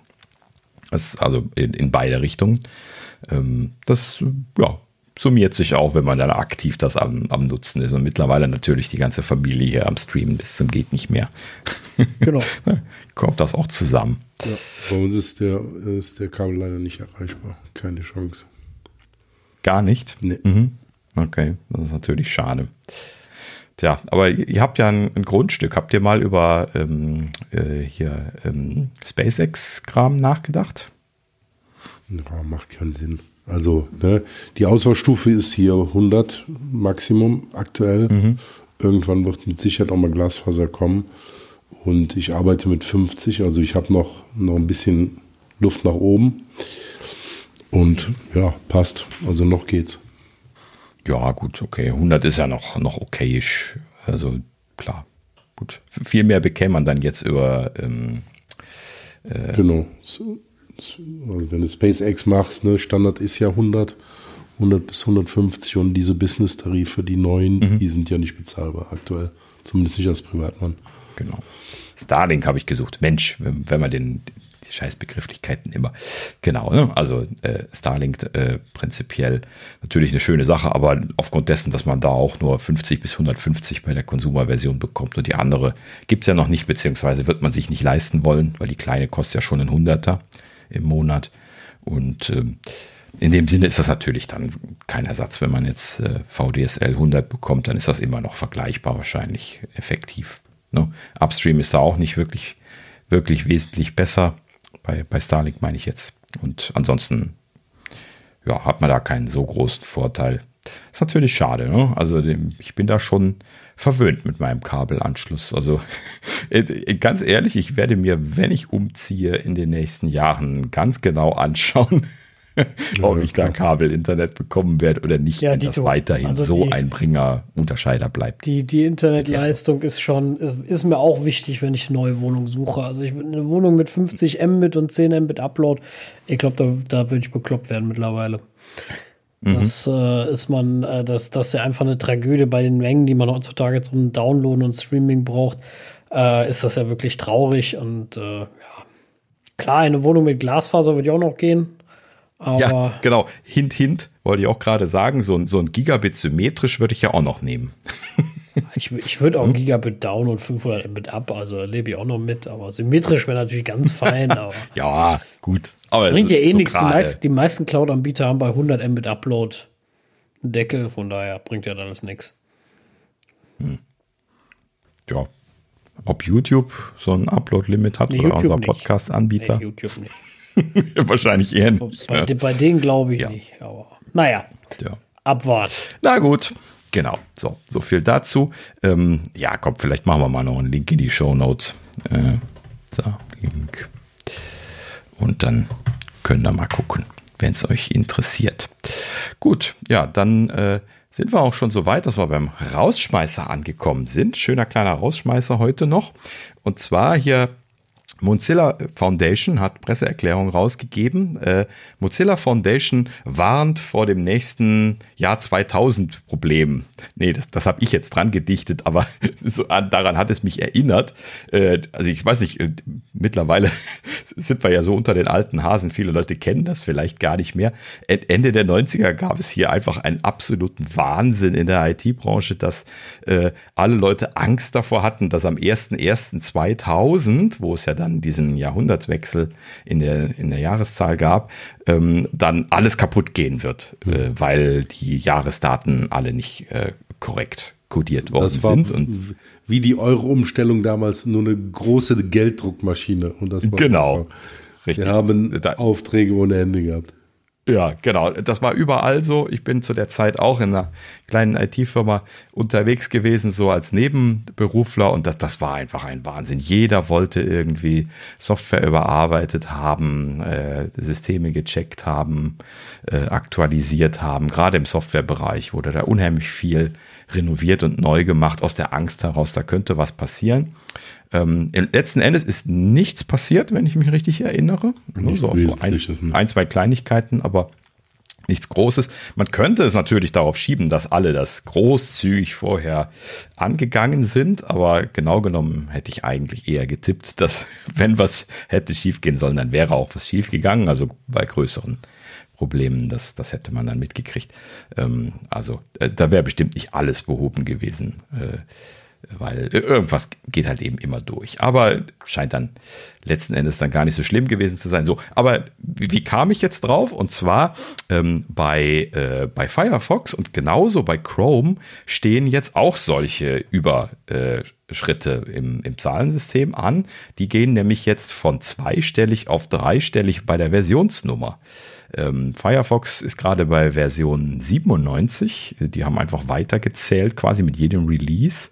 Ja, deswegen haben sie da jetzt äh, nur noch eine Versionsnummer, nicht mehr so irgendwie 1.2.3, wie Apple das macht. Ähm, und stattdessen haben sie halt eben jetzt eine relativ hohe Zahl äh, angesammelt. Und bei Chrome ist es genau dasselbe. Die sind sogar bei 98, die sind noch eins weiter.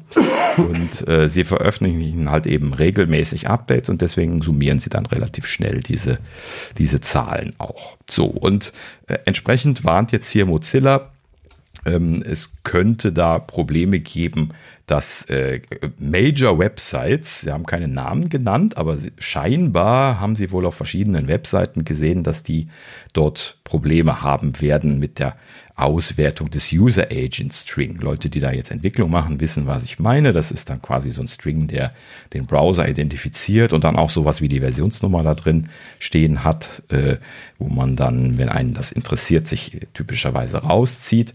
Und da scheint wohl auf vielen Webseiten Code drin zu sein, der das halt eben ganz dumm irgendwie zweistellig rauszieht. So, dann ich als, äh, als Informatiker habe dann natürlich gleich schon meinen Facepalm gemacht, weil es ist halt eben lächerlich, dass man solch einen Programmierfehler macht. Das ist ein ganz klarer Fehler. Ne? Das, das würde ich keinem, äh, keinem Studenten so durchgehen lassen, wenn der da ganz dumm einfach nur zwei Stellen rauszieht von so einem String und sagt, haha, jetzt habe ich die Versionsnummer und bin auf ewig sicher.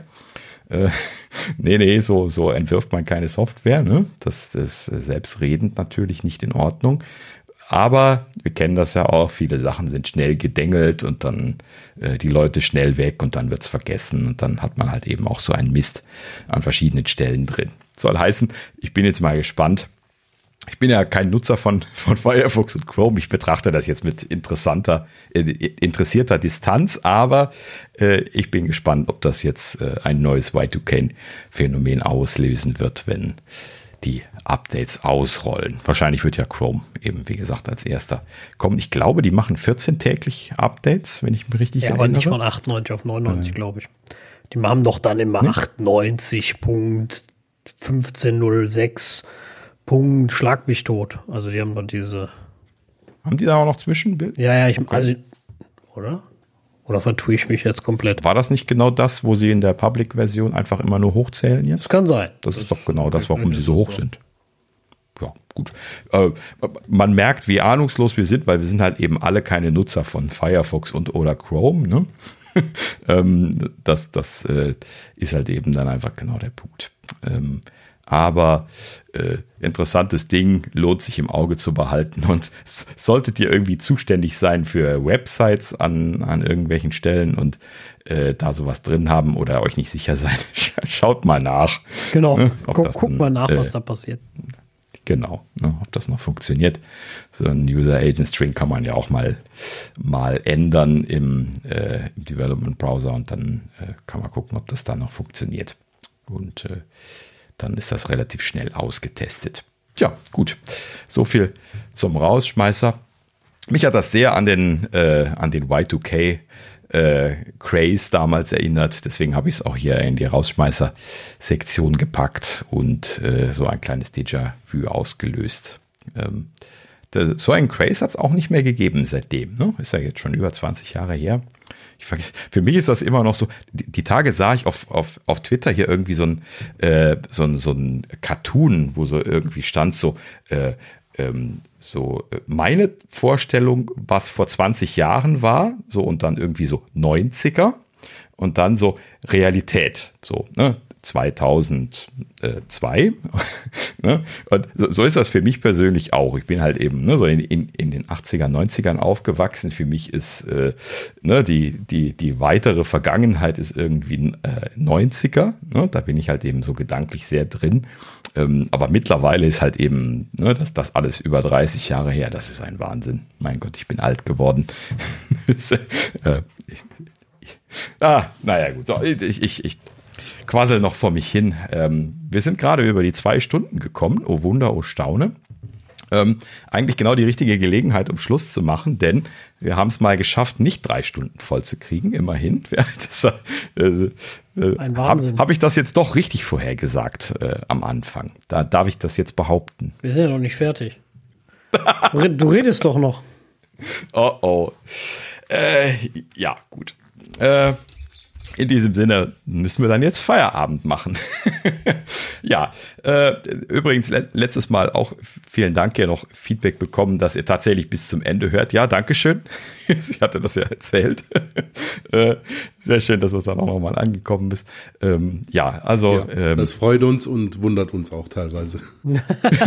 genau, ja. ja, alles gleichzeitig, genau. Das ist überhaupt mit uns aufnehmend, freuen wir uns ja schon. Ja. Richtig. Gut, so, in, diesem Sinne, äh, vielen Dank fürs Zuhören. Das Übliche. Schaut auch, auch das nächste Mal wieder rein. Ähm, wir bewegen uns so langsam mit harten Schritten auf die 100 zu. Freuen uns sehr. Und äh, ja, aber ein paar Folgen haben wir noch vor uns. In diesem Sinne, bis dahin, auf Wiederhören. Danke, zu, bis nächste Woche. Und ja, alles Gute. Ja, äh, schön, dass ihr wieder bis zum Ende dabei wart, für die, die es wirklich geschafft haben. Und äh, so ein Feedback hört man natürlich gerne. äh, und äh, immer mehr davon. Ähm, auch wenn, wenn ihr mal eine gute Idee habt oder uns zu korrigieren wisst, ist immer schön, Feedback zu bekommen. Wir sind ja schließlich auch nicht allwissend. Äh, und von daher, ähm, ja, bis dahin ähm, erstmal eine schöne Woche. Wir hören uns dann nächste Woche. Macht's gut. Ciao. Genau. Tschüss. Ciao, ciao.